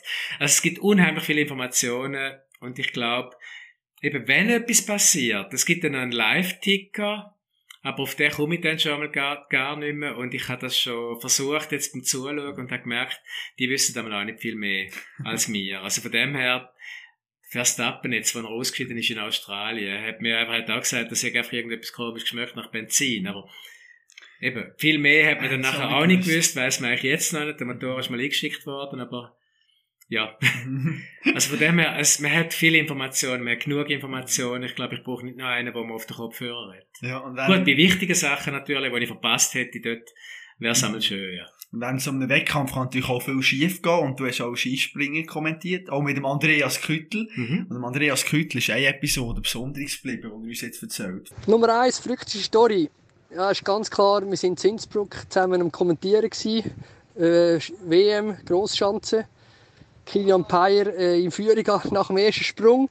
Und im zweiten ist natürlich zu und her gegangen. Wir sind gerade unter den Sprungrichter und zum die Landung schauen, haben wir recht weit müssen eigentlich schauen. Und ich bin dann so aufgestanden und habe in aller Euphorie mich vorgelehnt und habe dann irgendwie auf ein paar Knöpfe vom Laptop, Laptop gedrückt. Und dann ist der Keim abgelegt und das heisst, wir haben keine Daten mehr gehabt nichts mehr und wir sind live auf dem Stream gewesen. und dann ist der Michael gerade mal recht gestresst worden und dann haben wir da müssen ein bisschen überbrücken und überspielen, aber es ist dann schlussendlich, glaube ich, gut rausgekommen und äh, der Michael und ich es gerade niemand gemerkt, dass wir da einen Pannen gehabt haben, aber das wird sicher etwas sein, wo er auch nur noch dran denkt. Weißt du das auch noch, was Ja, da kann ich mich noch daran erinnern. Wobei ich habe es jetzt also weniger dramatisch empfunden. Aber es ist halt schon so. Also, irgendwie hat mir der liebe Gott äh, ein Hirn geschenkt, wo einfach die guten Sachen behaltet und so Zwischenfälle irgendwie raussiebt. Aber ja, da kann ich mich noch erinnern. Der, der, Andreas lernt sich so führen und voll, aber voll auf den Laptop, voll auf die Tastatur und alles weg. Aber es ist Innsbruck gewesen, und das ist eben ein, ein Glück gewesen, weil Innsbruck, wie er gesagt hat, du bist gerade direkt unterhalb vom Schanzentisch, du siehst dort sogar so Windfähnchen, wo äh, wo sehr, also es sind so kleine Plastikfetzchen, die da in, in, im Wind hängen. Und von denen kannst du schon recht gut beurteilen, wie der Wind weht. Und ob einer jetzt Aufwind gehabt oder, oder weniger.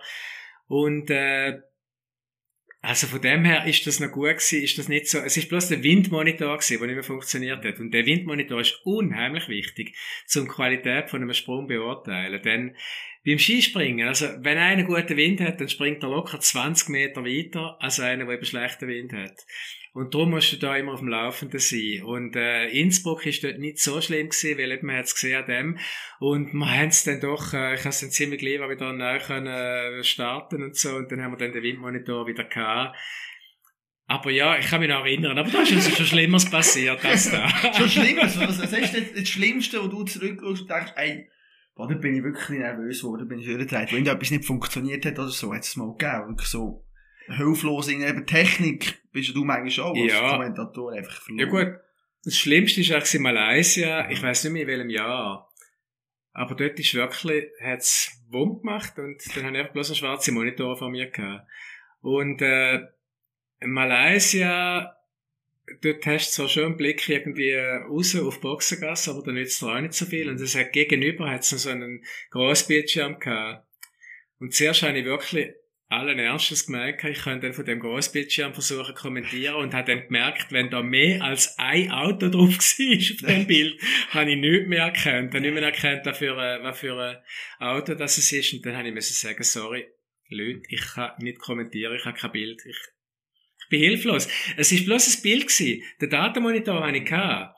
Aber ich meine, ich kann ja auch nicht sagen, jetzt im Moment, äh, ja, für Für den und, runterlesen, oder? so und so viel Vorsprung. Und dort habe ich dann, zum Glück ist dort der Hans-Markus Tschirn im Studio gewesen und er hat dann können übernehmen, wobei für ihn ist es noch nicht einfach gewesen, weil es ist dort nicht das erste Rennen gewesen, es ist äh, irgendein, so eher gegen den Schluss von der Saison ist das glaube ich gewesen. und, und einmal habe ich ein Skirennen auf Zürich kommentiert, ganz am Anfang, da ist auch die Leitung abgebrochen und da hat es geheißen, wir bleiben drauf. Und ich hatte einen schwarzen Monitor von mir gehabt und sonst nichts.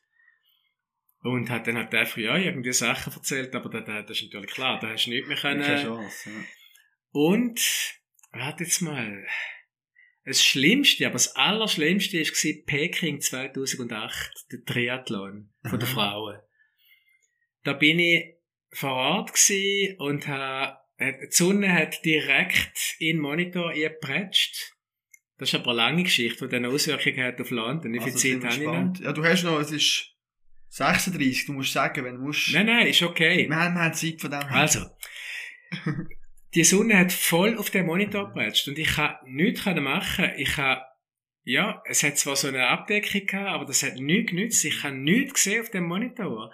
Und die haben die Leute natürlich alles wunderbar gehabt. Zum Glück ist das irgendein Morgen um 5 Uhr gewesen, nicht so wie Zuschauer. aber mir hat der, Martin Messerfred hat mir dann mal auf den Kopfhörer gesagt, du, jetzt ist äh, Nicola Spierig da vorne in der Mitte groß im Bild. Keine Chance. Keine Chance. Du hast, da hat er so reingeblendet gehabt. Ich kann nicht gewusst, was mache ich. Ich habe probiert alles Mögliche. Es ist noch blöd gewesen, es war warm gewesen. Und ich hatte nicht einmal eine Jacke dabei gehabt. Und wenn ich ist Jacke gehabt hätte, dann, dann, und, aber irgendwie ist es dann gleich gegangen. Irgendwann ist es dann besser geworden. Aber meine Konsequenz gewesen, dass der Mannentriathlon dann, äh, aus dem IBC kommentiert hat. Aus dem Studio, weil, ja, dort habe ich dann einfach ein Bild gehabt und, und alles schön gesehen. Und drum habe ich dann gesagt, London, also bitte, ja, nimm mir einen Platz von außen und so. Und dann hat es gesagt, ja, ja, mal schauen, wird alles, kommt alles gut und so. Und dann komme ich dort hin, habe eine Jacke mitgenommen zur Sicherheit. Es war auch Sommer gewesen. Und gesehen, ich bin wieder von außen und wieder sehr schlechte Bildqualität. Also, ich habe ein bisschen mehr gesehen als dort in Peking, aber gleich. Einfach zu wenig, zum wirklich ernsthaft kommentieren. Und dann habe ich meine Jacke genommen. Und habe dann die Jacke über den, über den Bildschirm über da und dann rundum haben sie wahrscheinlich gedacht, der spinnt. Aber so habe ich das Bild gesehen. Ich habe dann wirklich einfach die Jacke über meinen Kopf gehabt und über den Monitor und so den ganzen Triathlon kommentiert. Gut Stadionerlebnis. Und ich bin ja direkt über der Ziellinie gewesen. Mhm. Und habe dann doch gefunden, was dann langsam äh, die Schwedin und Echt? Nicola Spierig nebeneinander Richtung Ziel gekommen sind. Dann habe ich gefunden, so, jetzt der Ziellauf, den kann ich ja direkt verfolgen. Nimm die Jacke weg, schau links rüber und sehe niemand. Und denke, wo sind die? dann habe ich gemerkt, oh, die sind schon beim Ziel. Und gerade noch jetzt ins Ziel gekommen, beide nebeneinander. Nein, das ist schon. Und ja, und dann sehe ich einfach auf dem Bildschirm Spierig 1 und schrei einfach Olympiasieg für Nicola Spierig und Judy Hui und so und es hat's niemand gemerkt, oder? Dass, dass ich im Moment völlig orientierungslos war. Und im Gegenteil. Jene haben mich dann gefragt, du, Leck, wie hast du das so gut können sehen? Wie hast du das? Ah, Das hast, das hast du nie können sehen. Im Fernsehen, du sind nicht gewusst? Ja, nebeneinander gewesen. 900 Schluss in der Und dann habe ich müssen sagen, du, ich habe einfach das Eis gesehen. Ich habe einfach schwierig Eis. Und dann ist schon mir klar gewesen, weil ich hatte wirklich bloß hast das Ziel gesehen, huschen. Eben wegen dieser Konfusion. Aber sonst, ich hätte nicht können kommentieren, wenn ich die Jacke nicht hätte, oder? Und ah, das ist eine von der, das ist dann wirklich, wow, äh, ja, äh, es ist alles gut gegangen. Es hat niemand etwas gemerkt, aber ich für mich habe gedacht, Puh, da bist jetzt aber wirklich äh, eine Goldmedaille, wo dann womöglich, aber vielleicht hätte ich es sogar schlechter kommentiert, wenn ich es wirklich die letzten 50 Meter noch hätte können verfolgen Zufall mitgespielt, je nachdem. Ja, zu vielleicht ist das sogar das. Glück gewesen. Ja, das kann gut sein, ja. Ja. Äh, Du hast die ein oder andere schwierige Live-Situation gehabt. Ich habe nachgeschaut, Monza 2000, Massenkarambolage. Und nachher, oder, der Feuerwehrmann, der vom Reifen getroffen wird. Und da stellen wir jetzt vor, du bist live getroffen, du siehst die Bilder. Das, als, als Kommentator, auch der Horror, oder? Du musst irgendwie, du sollst schon gleich etwas sagen, aber du weißt schon nicht, wie es den Leuten geht. Du siehst die schrecklichen Bilder. Wie hast du das noch in Erinnerung? Das habe ich in einer Serie in Erinnerung, Ja. sehr präsent. Ja, weil das, das ist dann wirklich etwas, wo die, also das hat mich dort wirklich Mhm. fertig gemacht. Und vor allem, du hast, weißt du, hast du noch gesehen, Herzmassage und, Ja, ja, so. gewusst, oder? Und da merkst du dann auf einmal, was du da kommentierst, das ist Mhm. so nebensächlich. Und vor allem, ich weiss noch, dort, wo der Senna gestorben ist, hat mir einer, so einen absolut, äh, Anti-Automobilsport-Typ gesagt, ja, dann da nicht so. Die wissen schließlich auch für ein Risiko, dass sie gehen und die verdienen da genug. Und dann gesagt, ja, du hast absolut recht, das stimmt. Aber da ist ein, ein Feuerwehrmann gewesen, ein, einer, der einfach dort war, ganz normal, ein Familienvater.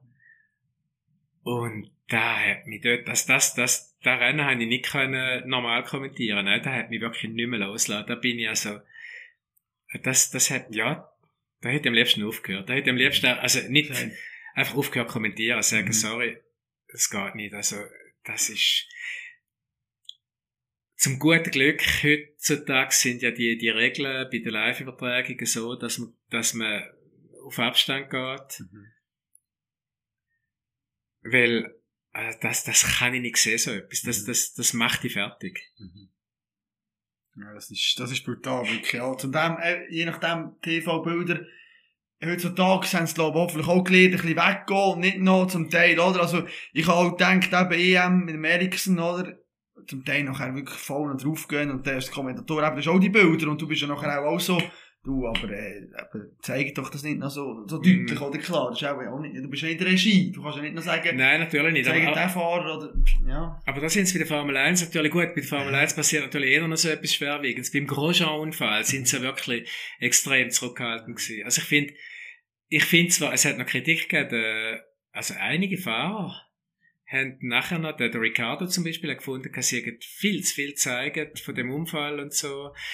Aber ich finde also auch, in dem Moment, wo du ihn siehst, aus dieser Flammenhöhle rausgumpen und, und du weißt, okay, es ist keine Lebensgefahr da, er hat es offenbar gut überstanden. Ich finde, in dem Moment ist so ein grosses Aufatmen und dann finde ich einfach, dass der Wahnsinn, so ein Unfall, so eine Führerhöhle und der kommt dort raus, unbeschadet. Da haben alle zusammen ihren Job gemacht, die Rennleitung, die Helfer, alle zusammen und ich finde, dann in dem Moment, klar, ich finde dann auch, ich glaube auch die Familie, für die, für die ist ein anderes Schauen, das ist klar.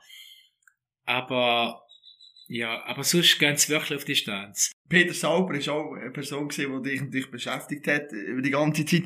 Und äh, ja, Sergio, komm, ich muss eigentlich, er hat Huren mögen erzählen, ich musste es ein bisschen zusammenschneiden. Darum, äh, noch eine Geschichte, auch mit dem Peter Sauber. Ähm, die kuriose Geschichte ist dann, ähm, ist zufälligerweise an meinem letzten Rennen gewesen, wo ich dann äh, fürs Team gemacht habe. Das war in Brasilien gewesen, 2005. Äh, ähm, der Michael hat ja auch äh, gern mit dem, mit dem Peter Sauber ein Interview geführt. Und das hat er meistens vor der Boxen gemacht. Und wir sind ja dann in der Boxen in den letzten Vorbereitungen. Und ähm, die Abmachung war immer so, gewesen, dass wenn der Michael ein Interview macht mit dem Chef, das war relativ wichtig, gewesen, dass wir dann nicht den Motor warm laufen lassen. Das war so eine Abmachung, die wir mit dem Marketing, mit dem Chef oder mit dem Michael, dass man dann einfach einen Moment wartet. Und an dem Tag ist der Peter Sauber wirklich in die Sport gekommen, er ist nicht gekommen er ist nicht gekommen. Ich habe dann das mit dem Michael noch angeschaut und habe gesagt, Michael, äh, jetzt wird es langsam knapp, ich muss irgendwann einmal den Motor aufwärmen, weil sonst ist das aus technischer Sicht nicht so gut am Fahrzeug. Ähm, der Michael dann hat dann gesagt, ja, ja, wenn der Peter sauber zu Sport kommt, ähm, er fange dann mit dem Interview an und äh, wenn ich dann müsse laufen lasse, dann soll ich das machen, dann unterbreche ich er. Gut, habe ich ihn natürlich beim Wort genommen, äh, habe aber die Rechnung ohne Peter sauber gemacht. Er hat dann das Interview angefangen und ich, ich bin dann wirklich gezwungen gewesen, um den Motor laufen zu lassen, damit wir wirklich kein Problem bekommen.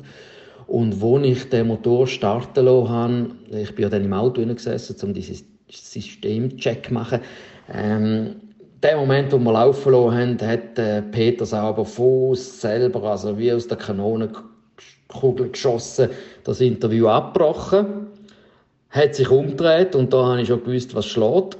Aber ich habe ja dann den Motor nicht einfach ausschalten, sondern wir haben die ganze Prozedur müssen durchmachen. Das ist eine so drei vierminütige Prozedur gewesen. Und äh, in dieser Zeit kannst du natürlich kein Interview mehr machen. Und ich habe gewusst, wenn ich den Motor abstelle, dann, dann werde ich wahrscheinlich etwas hören. Und meine Mechaniker sind dann äh, mit einem äh, leichten Schmunzeln im Gesicht, haben sich dann aus dem Staub gemacht. Ich habe dann den Motor abgestellt und dann ist der Peter sauber wie wie eine Furie auf mich los und hat mich beschimpft mit Schnudderbub und äh, Löli-Zeugs und was mir eigentlich einfällt. Und an Michael ist es gar nicht mehr recht gewesen in dem Moment. Ähm, das ist so eine Szene gewesen, die damals weniger lustig ist, aber im Nachhinein halt auch so kurios und zum Lachen eigentlich. Aber da hat mir eigentlich indirekt der Michael ein bisschen in Bedrängnis gebracht. Oder kleine Meinungsverschiedenheit mit meinem Chef damals. Und das sind zwei Szenen, die mir total geblieben sind und ich gerne auch zurückerinnere. Hast du noch eine gute Erinnerung? Ja. Ich kann ja froh sein, dass wir bisher schon die Freundschaft gekündigt haben. Also, ja, da kann ich mich erinnern, ja, ja. Das war ja, ja gut, der Peter Sauber. Er hat natürlich, ja, ja. Er hat natürlich schon Wert darauf gelegt, dass dann das Interview auch eben stilvoll mhm. können durchgeführt werden Und ja, ja, also der Peter Sauber ist ja ein Gentleman durch und durch, aber wie jeder Mensch kann damals Sicherungen durchgehen, sagen wir so. Absolut, von dem her. Ähm, ich will noch das Rennen ansprechen, kurz. GP Indianapolis 2005. Mhm. Bist du auch ein bisschen, ja, ein bisschen hässig geworden? Erklär's dich am besten selber. In die SRF hat dem mal gesagt, so, fertig, wir hören auf. Wieso das? Heute unvorstellbar, echt der Fernsehsender sagt, ausrennen. Ist vorbei, obwohl es echt noch läuft. Ja, absolute Fehlentscheidung, völlig klar. Weil wir haben aufgehört und gleichzeitig hat dann RTL und auch ORF, glaube Also die haben da Zuschauerzahl zusammengerechnet. Es ist, äh, die haben super Einschaltquoten gehabt, weil da kennt, glaube jeder Journalist, auch, auch Praktikant, kennt die Regeln. News is what's different. Mhm. Und wenn es ein Rennen gibt mit sechs Autos, dann ist das etwas Besonderes. Dann ist das ein besonderes Formel 1 Rennen und auch wenn auf der Strecke nicht viel passiert ist, aber genau dann musst du eigentlich dabei bleiben. Also das ist wirklich äh, eine Fehlentscheidung gewesen, eindeutig, da stand ich dazu und das habe ich auch nachher, ja, unwidersprochen dürfen sagen. Und was natürlich noch viel besser gewesen wäre, wir hätten müssen live gehen mit unserer Kamera, weil ich bin dann nachher ein Interview machen, ein bisschen Voxpop, ein bisschen die Leute befragen. Und da haben sich also rund um uns herum, haben sich Fans formiert. Also Dutzende, ich glaube, es sind dann um die 100 immer mehr geworden, die gesehen haben, oder, die, dass ich da die Leute befrage und so, und haben angefangen umschreien, das F-Wort, F, F1, wirklich, und F1, F1. Also, Oh Gott, also- voller. Lautstärke. Und die Bilder, ich habe die Bilder nie gesehen, Mhm. aber das war also eindrücklich. gewesen. Die Leute sind so stinkehässig gewesen. Ich meine, die haben die Eintritt gezahlt dort und, und der Formel 1 in Amerika hat sowieso immer einen, schw- einen schweren Stand gehabt. Ich glaube, jetzt schaffen sie es, dank Liberty halt, eine amerikanische Firma. Austin ist ja ein super Grand Prix, Ja. riesige Stimmung, aber dort ist viel kaputt gegangen, ja klar. Mhm. Aber es ist, man hat, man hat es nicht anders können umgehen. Mhm. Die. Michelin-Reifen haben einfach Aber die, haben, die sind nicht renntauglich gewesen, kann ja, man die so sind nicht sagen. Renntauglich gewesen. Es ist einzig und allein der Fehler von Michelin. Aha. Und äh, ich habe dort schon gesagt, in einem Kommentar, es ist, wir müssen Einheitsreifen haben. Und äh, da stand die heute noch dazu, das haben wir zum Glück auch, auch wenn Pirelli ja dauernd kritisiert wird. Aber was wird nicht kritisiert in der Formel 1? Pirelli wird immer wieder kritisiert, mal sind die Reifen zu hart, mal sind sie zu weich und die Fahrer sagen, ja, wir können nicht Gas geben, weil die Reifen zu weich sind, wenn sie zu hart sind, ja, wir bringen sie auf Temperatur. Es ist doch äh, und wenn wir dann zwei Reifenhersteller haben, was haben wir denn? Was haben wir dort gehabt, wo Michelin gegen Bridgestone oder Bridgestone gegen Goodyear ganz am Anfang? Wir sind an eine Strecke hergekommen, Freitagstraining hat man gemerkt, oh, der Michelin geht viel besser. Okay, hast genau gewusst also da Rennen gönnt einer, der Michelin-Reifen drauf hat, die anderen haben keine Chance. Und ist denn das wünschenswert, dass einfach die Hälfte vom Feld dann irgendwie gerade mal hinterherfährt? Und dann eben vor allem das Krasseste dort in Indianapolis 2005, dass dann einfach bloß sechs Autos dabei sind.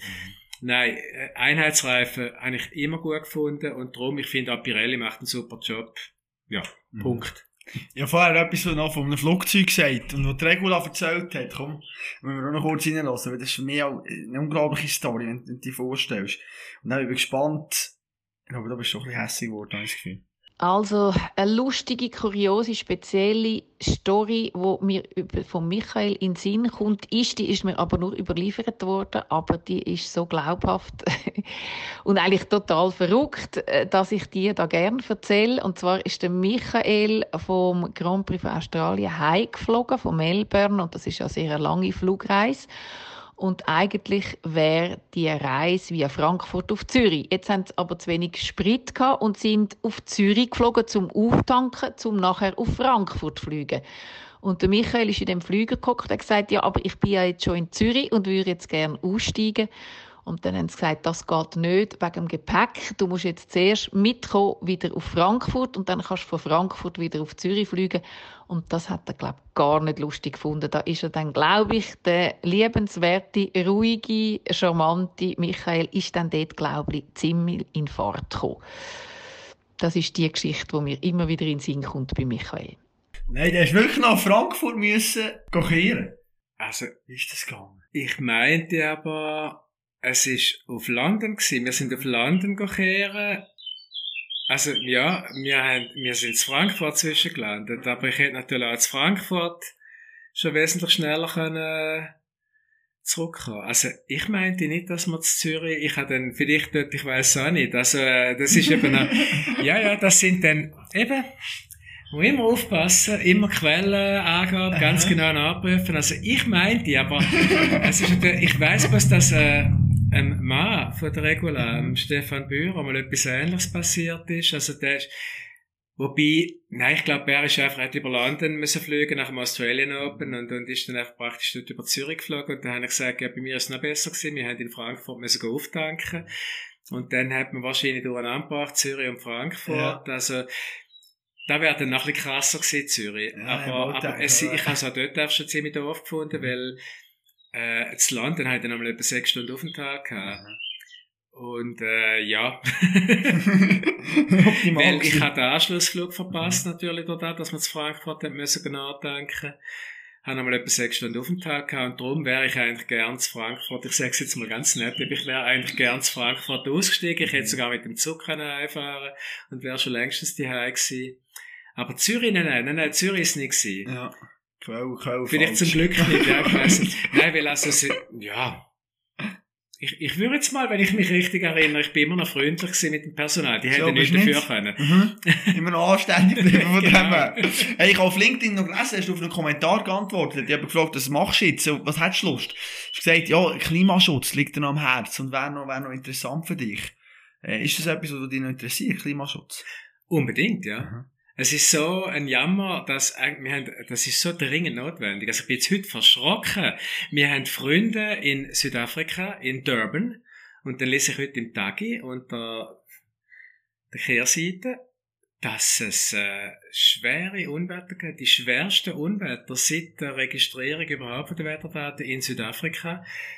Ich habe das zum ersten Mal gelesen in der Zeitung. Vielleicht habe ich auch im Internet zu wenig gut geschaut, aber ich meine, auch nicht eben am Fernsehen habe ich nichts gehört und ich habe dann gerade sofort äh, dem, dem Freund da in, in Durban geschrieben, wie es ihm geht und so, weil, weil ich bin schockiert gewesen. Gott, äh, ja, der Krieg, also, oder sagen wir nein, die russische Aggression gegen die Ukraine, das ist für mich die richtige Wortwahl, die erdrückt alles andere und lässt im Moment auch das Thema völlig auf der Seite stehen, wo für mich das Wichtigste ist im Moment, das ist vordrängend, dass wir dass wir unser Klima in den Griff bekommen. Und äh, ja, wenn du dann schon Automobilrennsport kommentierst, der Vettel ist ja auch auf dieser Linie, der Hamilton auch. Äh, es ist natürlich eine Sportart, wo in dieser Sicht sehr zwiespältig ist, denn auch wenn man kann sagen, die Hybridmotoren sind wirklich die effizientesten Motoren, was es überhaupt gibt mit einem Benzinanteil, mit einem geringen Benzinanteil für die Leistung,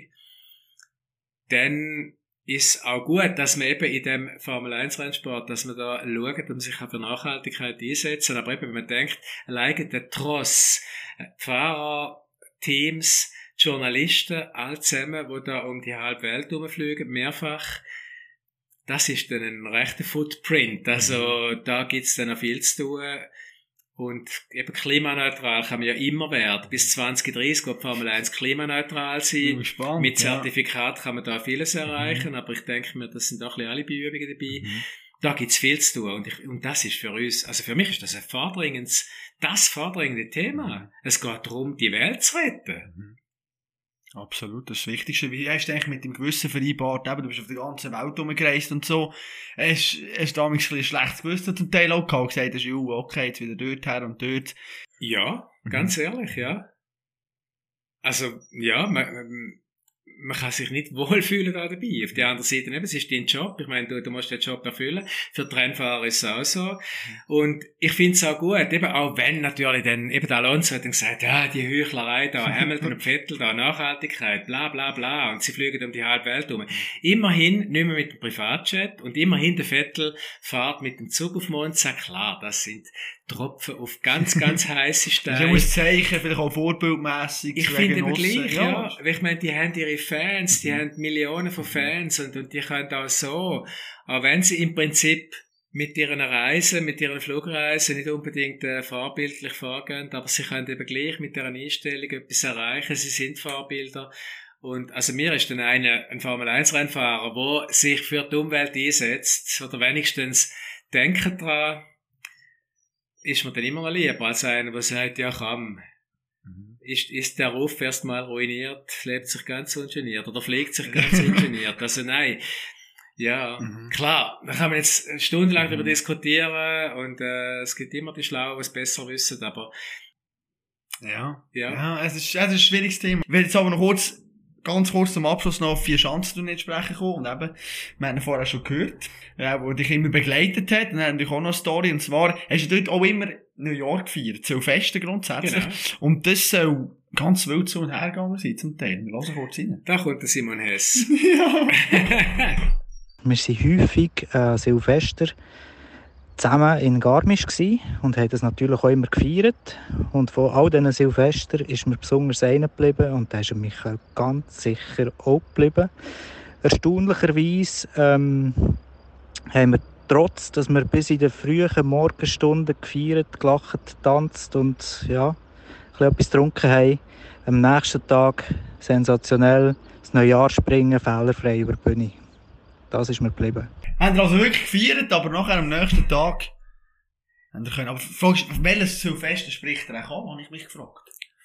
Hast du noch einen speziell erinnern, der wirklich so außergewöhnlich ist? Ja gut, ich kann das Jahrzahl nicht mehr sagen, aber ich kann mich noch gut daran erinnern, ja. Der, der Sascha Rufer war auch dabei mhm. gewesen, eben der Simon ist dabei gewesen und wir sind einfach äh, im Hotel zugespitzt sind wir gewesen, und da hat irgendein DJ hat aufgelegt, also das ist Springerli zum Beispiel, dann äh, der Kodo, ich düse düse im Sausenschritt oder einfach der, der, der Tom Schilling da, Major Tom und oder so ein Skandal im Sperrbezirk, einfach so. Gute Laune ja, Musik, so ja, ja, und äh, ich muss sagen, ja, wir, wir sind einfach dort gesehen und haben äh, tanzt und haben gesungen, grölt, also ich habe überhaupt, ich, ich singe gern, ich singe zwar nicht unbedingt gut, aber unter der Dusche, ich singe gern unter der Dusche und ich habe, ich habe äh, bei, bei meinem 60er habe ich einen Karaoke abgemacht oh. und so, also ich finde Singen so etwas Lässiges und einfach, ja, und, und dort haben wir einfach so eine Stimme gehabt und jedes Lied, das er gebracht hat, einfach eins zum Mitsingen, eins nach dem anderen und das ist wirklich denkwürdig gewesen, ein super Silvester. Mhm. Aber so lange ist das gar nicht gegangen. Also wir sind ja nicht bis morgen um 5 Uhr auf gewesen, wir sind auch ja. nicht äh, betrunken gewesen. Oder so, überhaupt nicht. Nein, da hat's also schon, also ja, nein, überhaupt nicht. Aber, mhm. aber es ist einfach ein super Silvester gewesen. Mhm. Es gibt, es gibt halt einfach mal zwischen denen so Silvester, die bleiben da auf immer. Gerade Silvester, ja. Mhm. Und wenn du 30 Jahre lang halt in Garmisch Silvester gefeiert hast, das war wirklich ein ganz besonderer gewesen. Mhm. Wie hast du das Jahr gemacht, Silvester gefeiert? Das Jahr habe ich mit meiner Frau gegessen im Zugspitzhotel. Mhm. Da hat auch irgendeine so eine, so eine Zweierkapelle, eine mit Handorgeln und eine mit Gitarre, glaube Und die haben auch relativ so populäre Lieder gespielt, aber während dem Essen, das ist dann ein bisschen... Oh, gut, ja, da kannst du nicht so... Und irgendwie habe ich das Gefühl gehabt, die, ich habe dann ab und zu auch noch ein bisschen mitgesungen, aber ich habe gesagt, die haben gar nicht so eine Freude gehabt. nicht gut ankommen irgendwie. Die haben wahrscheinlich gemeint, ich will Konkurrenz machen. du plötzlich nach die Bühne gehen, ja, je nachdem. Also, das ist eigentlich vielmal. Eben sind wir in dem, im Hotel zugespitzt haben wir eigentlich immer sehr gute Silvester gehabt. Und dann, damals natürlich praktisch ohne Feuerwerk, aber man geht dann immer noch um Mitternacht voraus und stoßt dann noch an mit den Leuten. Und das habe ich immer schön gefunden am Silvester. Einfach mit völlig unbekannten Leuten rundum anstoßen, dann in die Augen schauen, von Herzen ein gutes Neues wünschen. Das finde ich immer schön, weil ich meine, man kennt ja einige Leute, aber es gibt noch so viel mehr, was man überhaupt nicht kennt. Und auch jedes Lächeln von einer völlig unbekannten Person, gerade an einem Silvester, das ist doch einfach etwas Wunderschönes. Ist dort aber die Skisprungszene vielleicht auch ein bisschen einfacher, die Athleten vielleicht ein bisschen näher bei dir als jetzt Formel 1 zum Beispiel? Nein, nein, nein. nein die Athleten sind überhaupt nicht. Wir ja, sind da also wirklich im Hotel wirklich... gesehen, mit, mhm. mit den Hotelgästen und ich bin meistens dann, früher haben wir noch mit ein paar Journalisten zusammen gesehen, aber das hat auch, der hat auch richtig abgenommen. Man merkt schon, wie überall gespart wird. Ah, aber es sind nicht mehr so viele dort vor Ort. Ja. Und also viele, viele sind dann im Prinzip in, in Oberstdorf noch dabei und mhm. gehen dann aber gleich, Garmisch, äh, gehen sie dann vorher nach Hause, gehen Heim Silvester feiern. Mhm. Und ich hatte dann irgendwann, ich muss sagen, wenn, für mich ist halt auch wichtig, dass meine Frau dabei ist. Mhm. Und wir, wir haben dann eigentlich immer, in den letzten Jahren immer zusammen auf Silvester gefeiert. Oder eben dann halt, wenn der ganze Trost dabei war, dann hat auch von der Erfolg ist das abhängig gewesen. Oder wenn, wenn, wenn der Simon Ammann gut war, dann, dann haben wir einmal einen Präsentator, der Sascha zum Beispiel, Steffi Buchle ist auch mal mhm. dabei gewesen. Ja. Chefin. Und dann noch Kamera und, und eben der Simon ist auch so dabei gewesen. Und dann hast du natürlich ein bisschen grösser gefeiert, logisch. Mhm. Aber sonst, bin- sonst bin ich meistens mit meiner Frau alleine eigentlich unterwegs, ja. Mhm. Zum Abschluss, was hat der Michael Stäubler noch für Visionen in seinem Leben? Ich will sicher noch die ein oder andere, jetzt sind wir wieder beim ökologischen Fußabdruck, Mhm. aber doch noch die ein oder andere Reise machen, wobei wahrscheinlich mal vor allem auch in Europa. Also gerade die Schweiz, wenn man die ganze Zeit umeinander reist, eben also im August zum Beispiel bei der, bei der Sommerpause von der Formel 1, da bin ich ja meistens die Aber dann bin ich da auf dem Rhein, ist ja eine schöne Gegend da. Die Schweiz oder auch Deutschland, also da gibt es so viele schöne Orte und die will ich eigentlich mal gut erkunden. Baltikum ist auch noch so ein Wunsch. Reisen, ja. Jetzt muss ich zuerst mal ein bisschen, mal ein bisschen, äh, ja, noch mal ein bisschen runterfahren. Mhm. Und dann Vision, also da muss ich schon sagen, da habe ich jetzt im Moment so viele Ideen oder so viele Gedanken, aber nichts, wo ich jetzt... schon. Nein. Also gut, ich mache, ich bin OK-Präsident von der Curling Mhm. WM 2024 Schaffhausen, da. Schaffhausen, ja. Das ist sicher das Ziel, das ist Mhm. jetzt noch, da, da langsam am realisieren. Und dann nachher, würde ich sagen, da warte ich eigentlich auf eine Eingebung. Mhm. Was da kommt. Mir schon überlegt, ein Buch zu schreiben, aber eben, Ja, das je ist, nachdem. Ja. Ja. Sicher auch eine interessante Biografie von dir. Je nachdem. Wir haben sicher etwas erzählt, haben wir jetzt auch gemerkt, da. Also ist doch zu erzählen gibt schon vieles, ja, Ja. aber ob denn das wirklich, ob denn das wirklich, äh, ich habe schon zwei Bücher gemacht, also Mhm. Peter Sauber und dann mal ein Jahrbuch, Formel Genau. 1. Ja, aber ich sage, Formel 1 ist so am Boomen und alles und vielleicht auch die früheren Zeiten, wenn du dort einen Einblick könntest geben wäre sicher ein interessantes Projekt, je nachdem, aber eben, es heisst natürlich auch, ja, viel Arbeit natürlich, wieder noch einmal überlegen, was ist gegangen. Kann auch eine inter interessante Zeitreise sein, oder, unter Umständen. Ja, schon vielleicht. Ich glaube, äh, also ich bin eigentlich immer so, eben wieder da, dort, wo ich dann auf die Südamerika-Reise gegangen bin, obwohl das eigentlich gegen jede Vernunft war. Eben beim ersten Fuß bei, bei Radio Monotin und dann auf der Südamerika-Reise und es ist doch richtig gewesen. Irgendwie habe ich das Gefühl gehabt, es ist immer irgendwo dann etwas Entscheidendes passiert, wo, wo mich dann auf den richtigen Weg gebracht hat. Das, das ist schon, dort habe ich irgendwie ein gewisses Vertrauen. Es kommt gut, ja. Mhm. Ja, das ist schön. Meine letzte Frage noch stelle ich allen meinen Gästen, und zwar Michael, von dir wissen. Erzähl mir von deinem Sportmoment, wo du das letzte Mal vor dem Fernsehen so richtig durchgedreht bist, so richtig Freude hast gehabt. Hast du Perez angesprochen, äh, Qualifying, Pole Position, vielleicht noch etwas anderes. Wenn guckst du richtig auf vor dem Fernsehen? Was muss passieren? Du bist eher der ruhige Fernsehzuschauer. Oh nein, überhaupt Nein, nein, emotional. Also schon. gerade bei einem, bei einem Fußballmatch. Ist vielleicht noch gut, bin ich nie Fußballkommentator geworden, Wenn es zu weil emotional und... da kann ich also, ja, es kommt aber ganz drauf an. Aber, hm, Fernsehmoment, eben der Perez, die Pole Position, ja. die hat mich sehr gefreut.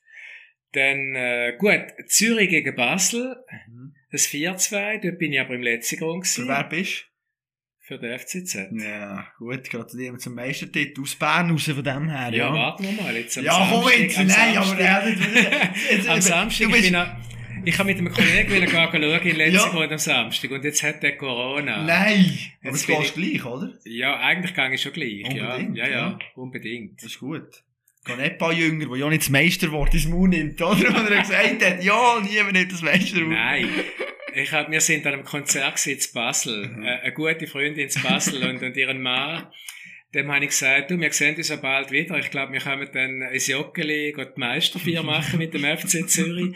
Und da habe ich dann gemerkt, da ist er mit dem Spaß fertig gewesen. ja. Und Dann hat er gesagt, also bei dem Spiel, wenn Zürich kann Meister werden, da bin ich ganz bestimmt nicht dabei. Ja, ich glaube, das wird jeder Basler, der das Bild vermeiden, wirklich, dass ich noch, Aber sehr ernst. aber ich nicht so klein. Ich habe dann gesagt, aber schau doch mal eure Trämli an da. Auf jedem Ja. Trämli siehst du da die, die letzten Meistertitel vom FC Basel und das hört ja nicht Äh. auf. Also gönnt uns doch auch mal noch etwas. Nicht nur ein Meister. äh, ja, und vielleicht dann, äh, nein, der letzte richtig tolle Fußballmoment, das, das ist immer noch die Schweizer Fußballnazi gegen Bulgarien. Mhm. Also eben, der Perez, das ist Ja. ein Highlight gewesen, Mhm. total. Aber, ja, der Sieg gegen Bulgarien, natürlich gleichzeitig noch immerhin, äh, umgeschaltet auf, auf Rai Was die machen, genau. mit Nordirland gegen Italien. Italien, ja. Und, äh, ja, Aber das war ja keine Schadenfreude, gewesen, oder? Nein, Nein, wir nein, ja, nicht, ja. Aber jetzt eben die WM in Katar, oder? Jetzt sind wir wieder bei dem, äh, erstens mal, ja, ökologisch, Mhm. sollen wir die boykottieren, was meinst du? Ja gut, dann hätte man eigentlich vor vier Jahren, weißt du, man hätte vor vier Jahren eigentlich auch müssen boykottieren. Es darf eigentlich nicht sein, dass ein Land, wo ein Teil von einem anderen Land einfach annektiert, dass man dort eine Fußball-WM durchführt. Also wobei, ich muss sagen, zu Peking schon. Schon zu Peking, bevor, bevor der E-Marsch passiert ist, habe ich schon gesagt, also wenn, ich, ich wäre ich wär dafür gewesen, dass man die Olympischen Spiele abbricht, wenn da ein E-Marsch passiert während des Spiels, aber da hat man dann Rücksicht genommen auf die Chinesen. Ja, ja. Und dann bin ich jetzt zurückgekommen und habe gerade allen Kollegen geschrieben, also jetzt muss Russland einfach aus allen Sportveranstaltungen einfach ausgeschlossen werden. Und das ist dann zum Glück auch passiert. Mhm. Und das ist die einzige Lösung. Aber eben Katar, ja, wenn, du die politische Situation anschaust, aber Katar führt ja im Moment wenigstens keinen Offensivkrieg. Also, ja, das ist we- wenigstens aber, aber, das. ja, ist- wenigstens, ja. Aber Menschenrecht, klar. Ich finde es brutal schwierig, ja. Und gleich wird's, und, und gleich wird's wieder Rekordeinschaltquote geben, habe ich das Gefühl. Ja, weil- Fall. Ja, es ist auch gleich Ich wieder... werde doch anschauen. Ich will auch, also ja, natürlich auch berufsbedingt, aber ich kann es schon anschauen, wenn die Schweiz spielt, irgendwie Schweiz-Brasilien, sagen die wenigsten, nein, ich verzichte drauf, es ist in Katar. Es ist halt der gleiche, ja, es ist ein riesen, ein riesen Ereignis schlussendlich, oder, von dem her. Das hat schon etwas, ja. Hey, Michael, danke dir viel, viel mal für deine Zeit. Es war mir mega Freude und auch ihr, dass du dir da so lange Zeit nimmst, mit mir zusammenzocken. Es ist wirklich mega interessant, etwas dürfen lernen aus der Formel 1 Geschichte und vom Kommentieren natürlich auch von dir. Also, äh, eins von meinen Vorbilder. Danke vielmals. Und ja, wünsche dir alles Gute für die Zukunft. Merci. Danke, ist gern geschehen. Es gibt immer Leute übrigens, jetzt noch Nachsatz, Ja. äh, wo, wenn sie mich irgendetwas fragen, in der Freizeit irgendwo über Formel 1, und dann sagen sie einmal, Entschuldigung, darf ich dich etwas fragen? Weil, ich meine, du hast ja jetzt äh, deine Freizeit, also darf ich dich trotzdem etwas über Formel 1 fragen? Dann ich- oh ja, nicht. dann, dann sage ich jedes Mal, also ich rede sehr gerne über Formel 1. Es ist einmal einfach schade, dann, wenn noch mehr Leute am Tisch sitzen und, und sich manchmal nicht so für Formel 1 interessieren, dass man einfach nur noch über Formel 1 redet. Äh, Mhm. aber also über Formel 1 und überhaupt über den Beruf, über Mhm. Sport, da rede ich sehr gerne. Das hat man, glaube gemerkt, Michael, wie gerne du noch diskutieren über den Sport und wie du die Sportwelt immer noch im Griff hast. Einziges Manko natürlich ein bisschen FCZ-Fan, aber ja, ich meine, kein Mensch ist perfekt, oder? Spass beiseite natürlich. Ich habe ein mega tolles Gespräch gefunden mit Michael. Es ist mega interessant und es ist unglaublich beeindruckend, oder, wenn man schaut, was der alles erlebt hat. Über 400 GPs, der war in jeglichen Ländern, gewesen, konnte umreisen und ist so neu an den Leuten, die wir alle im Fernsehen zum Teil auch ein bisschen bewundern, oder? Und kann dort mit denen zusammenarbeiten und das ist auch für mich eine riesige Inspiration natürlich und irgendwo auch ein Vorbild. Wenn man so lange im Sportreporter-Business dabei ist, dann macht man sicher nicht alles falsch. Besser gesagt, man macht sogar sehr, sehr viel richtig. Über den WM-Kampf haben wir nicht gross geredet. Da möchte ich aber noch kurz eine kleine Einschätzung machen und ich glaube, die Saison, es ist Ferrari-Time. Ferrari-Time, hey, unglaublich, was die machen. Hure geil mit, dem neuen Auto, das sie entwickelt haben und dem Leclerc natürlich ein riesen Fahrer ist, was der auf die Rennstrecke zaubert. Oder das Duell mit dem Verstappen auch, es ist, es ist auch spannend, aber man muss natürlich aufpassen, oder wenn Red Bull mal die ganzen Benzinprobleme oder ein bisschen zuverlässiger wird, dann sind die brutal gefährlich, oder? Weil ich meine, Verstappen auch mit der Erfahrung, die er jetzt hat, langsam aber sicher, wo er vielleicht auch manchmal ein bisschen zurückzieht, weißt, wo er nicht im Ganzen so kopflos fährt, da wird brutal eine enge Sache. Und ich meine, Mercedes, ich, ich wollte Mercedes einfach noch nicht abschreiben, weil ich den Toto Wolf, da habe ich so einen riesen Respekt vor dem und das ist so ein ehrgeiziger Keib, oder der wird noch irgendetwas aus dem Hut zaubern, habe ich das Gefühl, und dann kommen die auch noch einmal, weil es ist wirklich eng, oder? Und ein Leclerc, ich meine, auch Ferrari wird mal einen Ausfall haben, wird vielleicht mal ein schlechteres Rennen haben, haben wir jetzt gesehen beim Sainz, oder? Ich kann, kann ganz schnell gehen plötzlich, dreiste Mal irgendwie Qualifying, ein Spech mit einer roten Flagge, also jetzt in Imola wird natürlich ganz eine entscheidende Sache, also wenn jetzt Leclerc noch einmal gewinnt und noch einmal die Dominanz zeigt, wie der vor den Rennen und der Konkurrenz davor fährt, dann ja, wird das sicher auch eine mental ganz schwierige Sache für, für die anderen Teams. Und was ich natürlich Freude habe, ist Sauber, oder? Er ist ja grossartig, Bottas und dazu, hey, hat mir nicht gross etwas gesagt, aber das muss noch ein gäbiger sein, der macht eine riesen Sache da, kurft wirklich gut um, ein bisschen Becher oder? Auf den Platz natürlich dort, aber die Formel 1 Saison, die wird brutal geil. Und ich freue mich mega Und äh, ja, bin gespannt, wie du es vielleicht auch der WM-Kampf siehst, oder? Was hast du das Gefühl, äh, wie geht es da weiter? Kannst du mir gerne schreiben. Und auch, was du zu dieser Episode findest, nimmt mich natürlich Wunder.